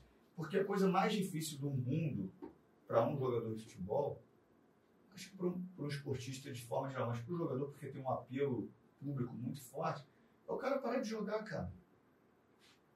Olha que loucura, você é idolatrado, você é ovacionado, você tinha vez que eu, eu já fechei loja do Barra Shopping. Eu estava no Barra Shopping eu tive que entrar na loja, a loja tem que fechar. Porque estava uma sede muito grande. Aí de uma hora, não de uma hora para outra, né? Porque é um processo. As pessoas, tu para de jogar, as pessoas vão te esquecendo, vão te esquecendo. E Tem gente que fica viciada Exato. nessa descarga. Mas nessa, é o que eu tô te falando, cara. Não é porque a pessoa gosta. Tem uns que gostam de aparecer, não. Isso, é o jogador que tem uns gosta fora. foco. Mas não é isso. É que você foi é, a- acostumado a, a ser conhecido, Isso. a passar as pessoas te reconhecer, a passar e falar contigo. Pô, um- um- o primeiro choque para mim foi que o pai veio com o filho e falou assim: Pô, Pedrinho, e aí, meu filho, então fala. O moleque olhou pro pai dele e falou assim: Quem vai cair? Pedrinho do Vasco! Eu falei, cara, tu é meu fã. Eu sabia quem eu sou, pô. Então, assim, aí tu fica pensando, aí tu vai vendo o jogador assim, caraca, hoje o cara é mais importante do que você, o jogador é importante. Não tô querendo comparar, não. Mas é um processo. pô. É um processo que mentalmente, cara, é muito duro, cara. Pô, já falei isso várias vezes. Tem gente que, porra, que, que não, Sofre muito com isso. Bom, tu não tem uma uma família, uma base familiar, que o cara vai para as drogas, o cara vai entrar em depressão, o cara vai Alcoolismo. alcoolismo. Eu não sei se já fizeram algum levantamento. E não é só por isso, existe sim. E não é só por isso. Não é só pela falta do- dos holofotes, porque a grande maioria não tem esses holofotes. Mas a grande maioria também sofre de depressão, Sim, sofre de, de- claro. de alcoolismo. Por quê? Porque além de E não. nem sabe que tem a E doença. nem sabe por Porque quê. o remédio dela é o álcool, cara. É Se isso eu aí. tomava de comprimido, ele vai lá e toma de álcool, De usa álcool, usa droga. Ele passa o dia inteiro É paz. Uma coisa que eu, eu tenho alguns amigos que fazem parte da política, cara, a coisa que eu mais brigo assim é tentar mudar a legislação atletas. ponto para que o atleta tenha aposentadoria. Não os caras que. É criar algum critério, alguma brecha dentro da lei, abrir para algumas profissões, provavelmente tem outras profissões também que têm a carreira é, menor, que o cara que foi federado, um exemplo, durante. Ele teve 10 anos de contrato com o CBF, que, que quer dizer, disputou o Campeonato Brasileiro, ou de qualquer série A, B ou C. Se ele ganhou até tanto, ele vai ter direito a tantos salários mínimos, cara. Perfeito, concordo. Não com menosprezo a profissão, porque tem muita gente que fala, pô, aquele cara lá tá na. tá- o cara foi jogador campeão da Libertadores e, e hoje ele tem uma profissão bem simples e tal. Deve ter gastado tudo. Não! Ele não Ele ganhou. não ganhou isso tudo. É isso Porque aí. daquele time de 97, 98, a gente vai tirar três, quatro no máximo. Isso aí, se, se forem O resto não, não ganhou É porque nada. a- as pessoas imaginam o seguinte: a- a- esses números já devem ter, já devem estar de- defasados. Mas a CBF tem em torno de 28 mil tá ao atletas, 28 mil atletas inscritos, profissionais. Né? 80% ganham salário mínimo. É isso aí. 80% 80%. é de 500 As reais o pessoas- salário mínimo É, e jogam de 3 a 6 meses por ano. e aí, é Você pega o seguinte: as pessoas que todo mundo sonha e quer, todo mundo admira, é 1%, que é quem ganha de 100 mil para lá. 500 mil é quem ganha 0,0. Os 100 mil é 1%, 2%. Porque Desse país, universo porque todo. no país desenvolvido, Pedrinho, os pais não deixariam. Por esse percentual ser muito pequeno. Poderia fazer como esporte. Mas você levar até o fim, abdicar de seguir os caminhos Sim. como profissão, não, não deixariam, porque o percentual de, de, de- de êxito é muito pequeno. Pode ser? É o quê? Um em um milhão? Um em cem mil? Porque o, pro- porque o propósito é diferente. né? Porque o propósito é naquilo que o Anselmo falou. O propósito está na, na. O objetivo final é a questão financeira. Porque se fosse a questão da felicidade, não importa se meu filho vai ser essa percentual, esse percentual Perfeito, maior que vai ganhar pouco. Eu estava conversando com um amigo que a filha dele faz natação. Ela quer ser nadadora, nada muito bem. Caraca, é a felicidade dela. Ela estuda e faz a natação. De repente vai virar uma atleta olímpica. Natação a gente sabe que não paga igual futebol, mas é um sonho. É a alegria do pai de ver a filha feliz. Isso aí. E não o objetivo final financeiro. Familiar. É, pô, se o objetivo é porque o moleque gosta, quer jogar, pô, tem um sonho, beleza. A minha orientação com o pai é a seguinte, ó, cara, beleza. Mas tu, eu acho que tu tem que ter uma formação acadêmica, tu tem que ter uma, uma profissão junto com. Porque eu tô, mas a tua felicidade é a bola, vai em frente, cara. Eu tô aqui para te apoiar, no que você quiser. Mas o objetivo final da maioria não é esse. Por que, que a gente faz e fez aquele esforço todo? Porque a gente tinha amor naquilo que a gente fazia.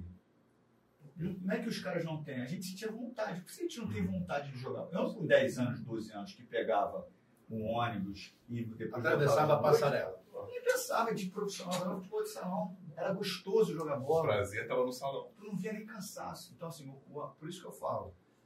Procure fazer o que você ama. Tente associar uma, uma profissão que possa dar dinheiro, mas que você sinta prazer, cara. Porque uma hora o dinheiro não vai pesar. E aí você tem que ter um amor por aquilo ali, cara. É Eu, isso. eu já falei isso aqui. Hoje, o Anselmo já disse isso, acho que eu nunca disse pra você. O futebol hoje, hoje você pode, você vislumbra. Com a, com a idade que você tiver, se você jogar futebol, você pode vislumbrar onde você quer chegar. Você tem exemplos, você pega o telefone, você pode dizer que você quer jogar com a camisa 10 do Barcelona, que hoje quem joga com a 10 do Barcelona é o Felipe Coutinho, por exemplo. Quando você começou, quando eu comecei, não. O cara te viu jogando te levou pra jogar no Vasco. Quando eu fui jogar no Flamengo, só pra contextualizar galera, pra galera entender, pra mim o futebol não era uma paixão. Eu falo isso, claro, pra mim era uma saída. Pra mim foi uma saída. Eu falo, futebol, todo mundo aqui sabe disso. Virou paixão. Depois que eu cheguei no Flamengo, que eu passei no teste, que eu vi o que aquilo podia proporcionar. Que eu saí de Padre Miguel para ver uma realidade totalmente diferente.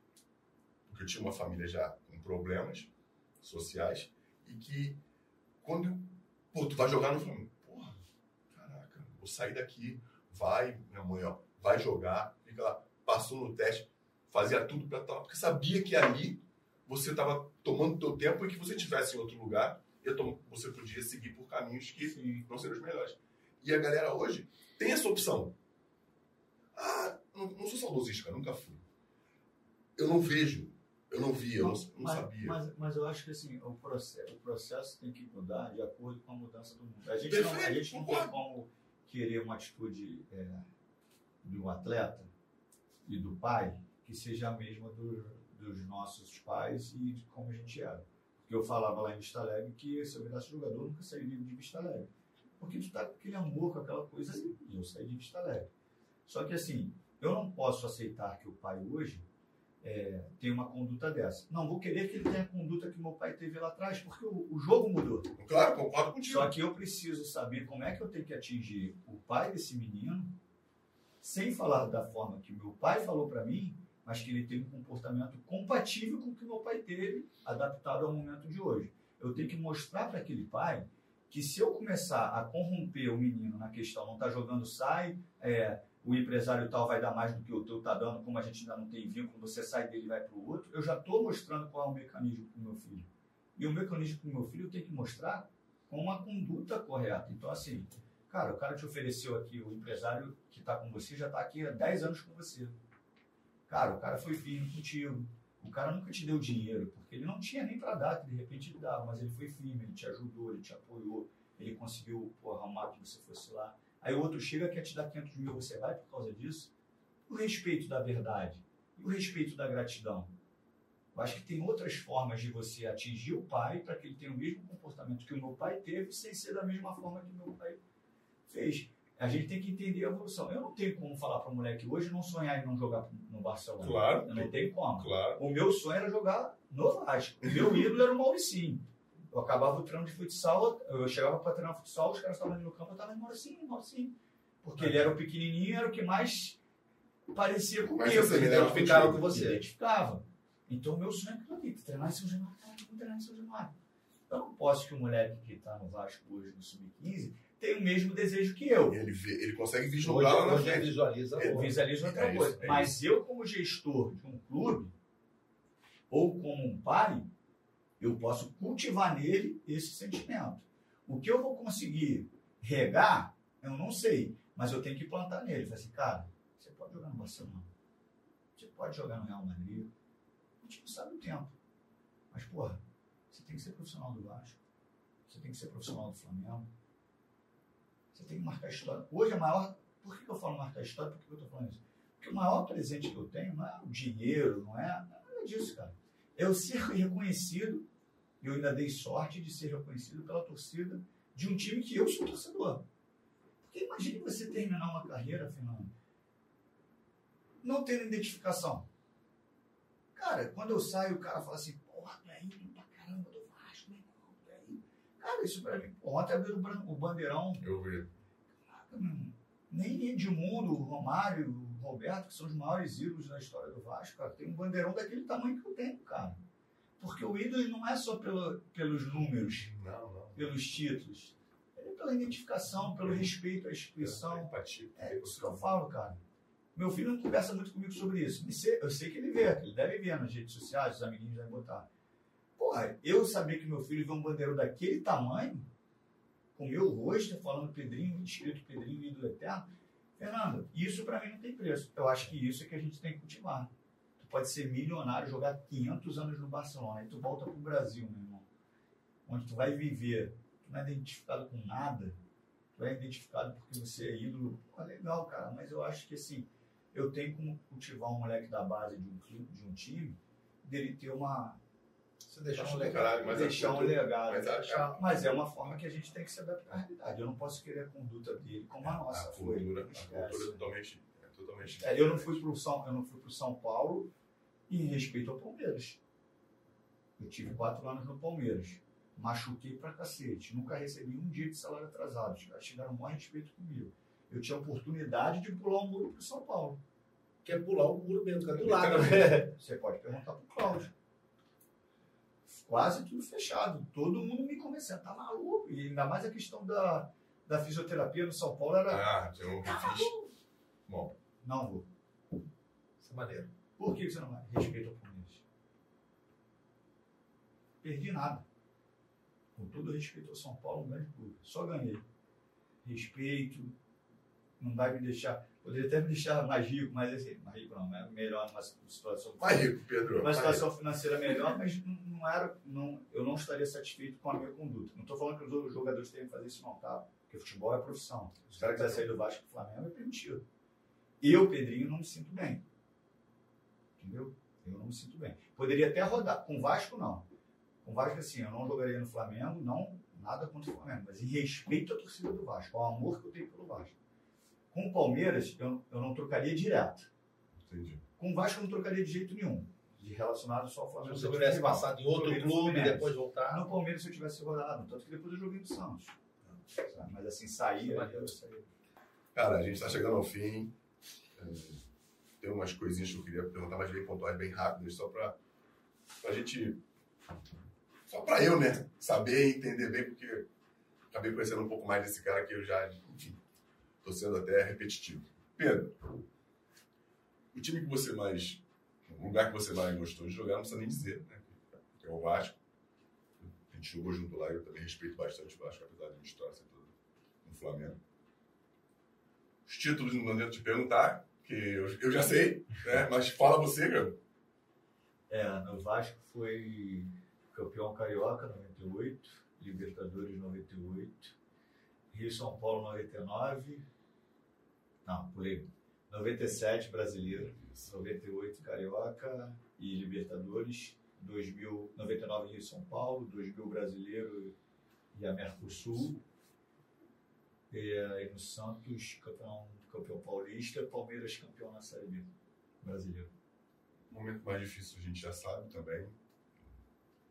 E a forma como você sabe disso tudo, além de ser irresponsável, foi muito corajosa, é, também. né? Foi muito, muito corajosa mesmo.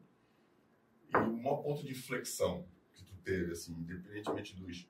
Isso aí mesmo, não tá nem escrito aqui. De Da- reflexão. de inflexão, ponto de inflexão. Você ou, pode ter sido a hora que você falou, não vou tomar mais o remédio.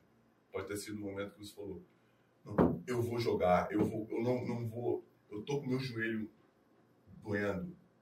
Onde você achou que mudou? Você achou que mudou que você deixou para trás aquela coisa do tinha uma apelido que chamava você de de podrinho, Podrinho, podrinho. de podrinho. Que aquilo nunca mais te influenciou, deixou para trás, cara. Então, Fernando, quando as pessoas me xingavam, é, eu chorava muito, né? Quando, quando- principalmente de. Isso começou no Vasco já. Não, Não. não. Começou no Palmeiras No Palmeiras. lá, que os caras começam. O pior, assim, de tudo mesmo, é, com relação à imprensa, foi no Palmeiras e no Fluminense. O Fluminense teve um estopim ali em 2006. Porque o, é, o jornalista que era do lance, ele botou o meu salário no jornal.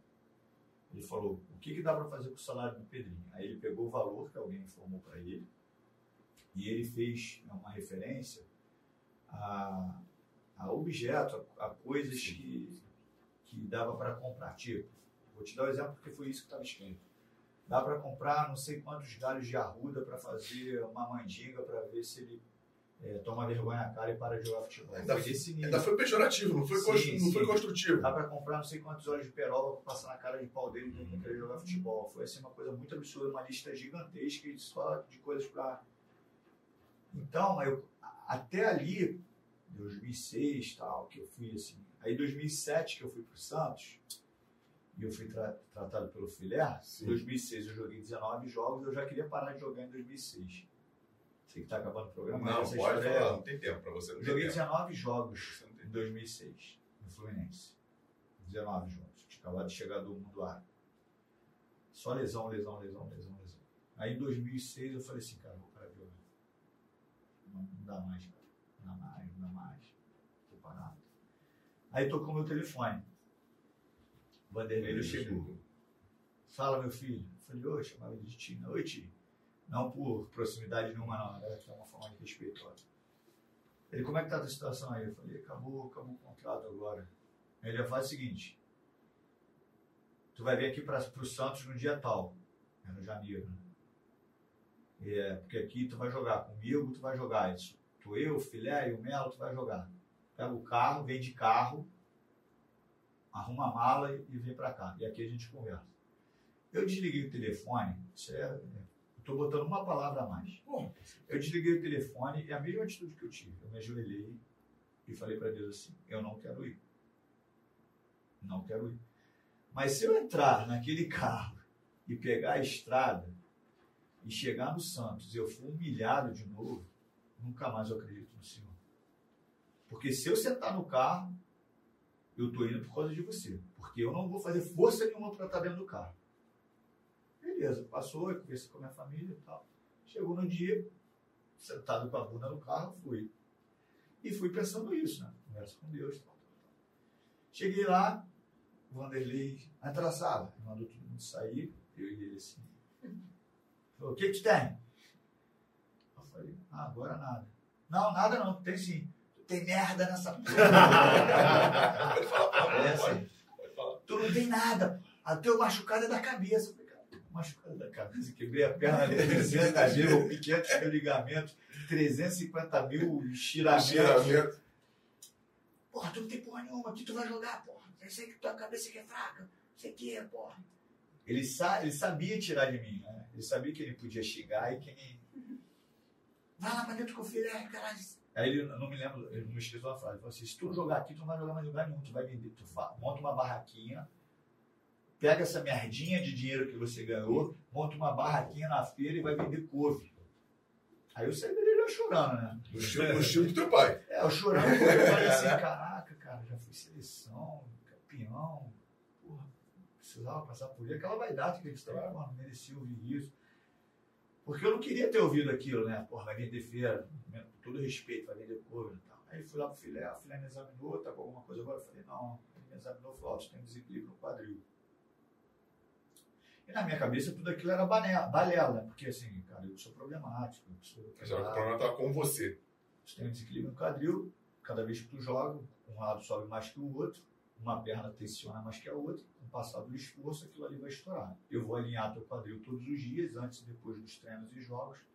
Vou tirar os teus nódulos de, de tensão, é, um trigger pointzinho, e tu vai jogar. Só isso? Tá, tá bom. Só isso? Pô. Bom. Aí eu fiquei morando lá no CT, nem queria sair, né? Depois me expulsaram, né? Porque eu morava no CT. Fiquei morando no CT todo dia. E o filé foi um pai pra mim, porque ele metia a mão em mim, quase não tocava em ninguém, comigo direto. Aí treinei uns 10, 15 dias, aí eu fui fazer o contrato, ó, tu vai ganhar, quero saber quanto eu vou. Quero jogar, só quero ser feliz. Aí botaram um contrato lá de produtividade, que eu tinha um salário fixo e mais tanto se eu tivesse disponível para os jogos. Aí comecei. Aí joguei 60 jogos no ano, no ano seguinte. Sem ter uma dor muscular. Até que o Melo teve que trancar a academia. Um dia, se vocês entrevistarem o Melo, você pergunta a ele. Eu chegava antes, porque eu achava que estava treinando pouco, ia para esteira. Tiro no 20. 20 mesmo, botava no 20, um minuto, saía da esteira, descansava um minuto. Pô, chegava cedinho, aí até o treino ia dar mais duas horas de descanso. Eu almoçava cedo, ia lá, pô, dava uma hora meia da tarde, a gente treinava. Aí o treino começava às três e meia, quatro horas, eu já, tava, já tinha treinado. Aí um dia, pô, tô na esteira, vidro fuminho aqui assim. Quando eu paro, olha assim o Melo, meu olhou e regalou. Filha da puta! Me dá a chave da academia. Ninguém tem mais a chave, tu não vai treinar não, seu moleque, filha da puta. O Mel tem a filosofia falou, né? Se tá na dúvida, faz menos. Exatamente. E É. aí eu falou 60 isso jogos. Eu acho que ali foi que eu mudei o meu comportamento com relação à, à imprensa e depois à rede social. Porque eu me sentia culpado quando as pessoas me xingavam. Pô, de bichado. Caralho, será que foi porque minha mãe me teve com 40 anos? Caraca, é Será que tentou o aborto? Será que nasci com dificuldade e tal? Eu, eu alimentava isso, né, cara? Porque eu tava uma neura, cara. Só se machuca. Aí depois disso eu falei, cara, o problema não é meu, o problema é isso aí. São É de pessoas. quem fala. de quem fala. Quem me xinga tá com algum problema, cara. Eu não posso. Mas hoje com a rede social pra mim é muito simples, tá? Os caras, uma vez eu acho que os caras fazem dois, três Instagrams, aí eles vão e. Pô, tudo tu bloqueia. Acho que ele faz. cara, se for debater legal, pô, achei que o Fernando era pra cair pra direita e caiu pra esquerda. Aí o cara fala, pô, Pedrinho, acho que não, acho que no, na esquerda ele joga menos. Justo. Cara falou uma coisa meio. Bloque. bloqueio, bloqueio. Acabou, tá certo, porra. Ah, Tá haters. certo. Cara, eu tenho uma coisa, eu não tenho nada de bom pra falar pra você. Eu não falo nada, mano. Não falo nada. Eu vou falar o que, o que for bom. Pô, tá maneiro. Pô. Até às vezes não é maneiro, eu falo que é pra deixar o cara feliz. Porra, pra deixar o cara em paz, né? Porra, tranquilo. caraca, velho. Eu não sei como as pessoas têm coragem de digitar algo ruim pras outras. Perdeu o tempo. Não, Com mas, tanta agressividade. cara, eu já ouvi uma história sobre isso. Tem gente que tem prazer e ganha dinheiro com isso. haters. É. Porque a pessoa paga pra infernizar a vida do outro. É isso aí, pô. Mas é tão simples, eu tava com isso, eu tô pensando, pô, bota lá e o que acontece o quê? Aí ele faz outro e vai de novo. Aí faz outro e vai de novo. E, aqui, e, e- e o que é o que é negativo tende a, a, a- aumentar, né? Que às vezes eu não tenho nem o que dizer pra você, mas eu pego, eu vejo alguém falando uma coisa ruim, que não tenho o que falar, e às vezes tem algum sentimento negativo consigo mesmo. E, porque na rede social todo mundo tem voz, né, Pedro? Isso acontece. Até a, a pessoa que tem uma, uma coisa boa pra dizer e quem tem coisa ruim. Bom, galera, infelizmente estou chegando ao fim. Até a fogueira que a gente está aqui está apagando. E tanta, tanta história legal, uma, uma construção de vida absurda desse cara que, é, que eu me sinto amigo, respeito pra caramba. Hoje, é, ia falar isso aqui já, é um dos maiores, um dos melhores e maiores comentaristas de futebol do Brasil, um cara respeitadíssimo, que eu escuto a, a galera que participou do jogo, outros que participam do jogo, falando a mesma coisa, é um cara coerente, enfim, parabéns pela, pela carreira que tu está construindo, legal pra caramba. E, enfim, não deixa de seguir, seguir a gente nas redes sociais, é, clicar no sininho, ou ativar as notificações. Enfim, é muito importante pro, pro algoritmo do YouTube. Dá um like. Dar um like. Pô, obrigado, Pedro. Eu tô me acostumando com essa porra. Não, eu também. É? Essas paradas. Então, tamo junto. E também nas, nas mídias de áudio, né, nas plataformas de áudio também, seguir a gente, escutar, porque histórias como essa aqui é impossível. assim, eu tenho, tenho toda a convicção do que eu vou dizer agora. É impossível você não que, do que do que foi falado aqui e isso não te tocar, não te mostrar que você também pode, independentemente do que seja. Entendeu? Galera, como é que acha o Anselmo? Rede social? AnselmoPaiva.vm. Pedro? Cara, é. É, pô, como é que te acha nas redes sociais? No Sport TV te acham, né, a É. semana inteira, mas Depende, se for pra elogiar, no Instagram, Pedrinho Underline 77. Se for pra xingar, nem perde. Vai ser bloqueado. É, então vamos embora. É, tem o Instagram do Storycast, só procurar lá Storycast. E o meu é Fernando.04 Santos. Galera, um beijo grande a todos. Valeu, muito obrigado. Pedro, pô, meu irmão. Valeu, muito Fernando. obrigado. Obrigado. Parabéns pela sua história, Anselmo, Anselmo. pela Obrigado. superação. Todos nós, cara. Irmão, incrível, incrível. Beijo, galera.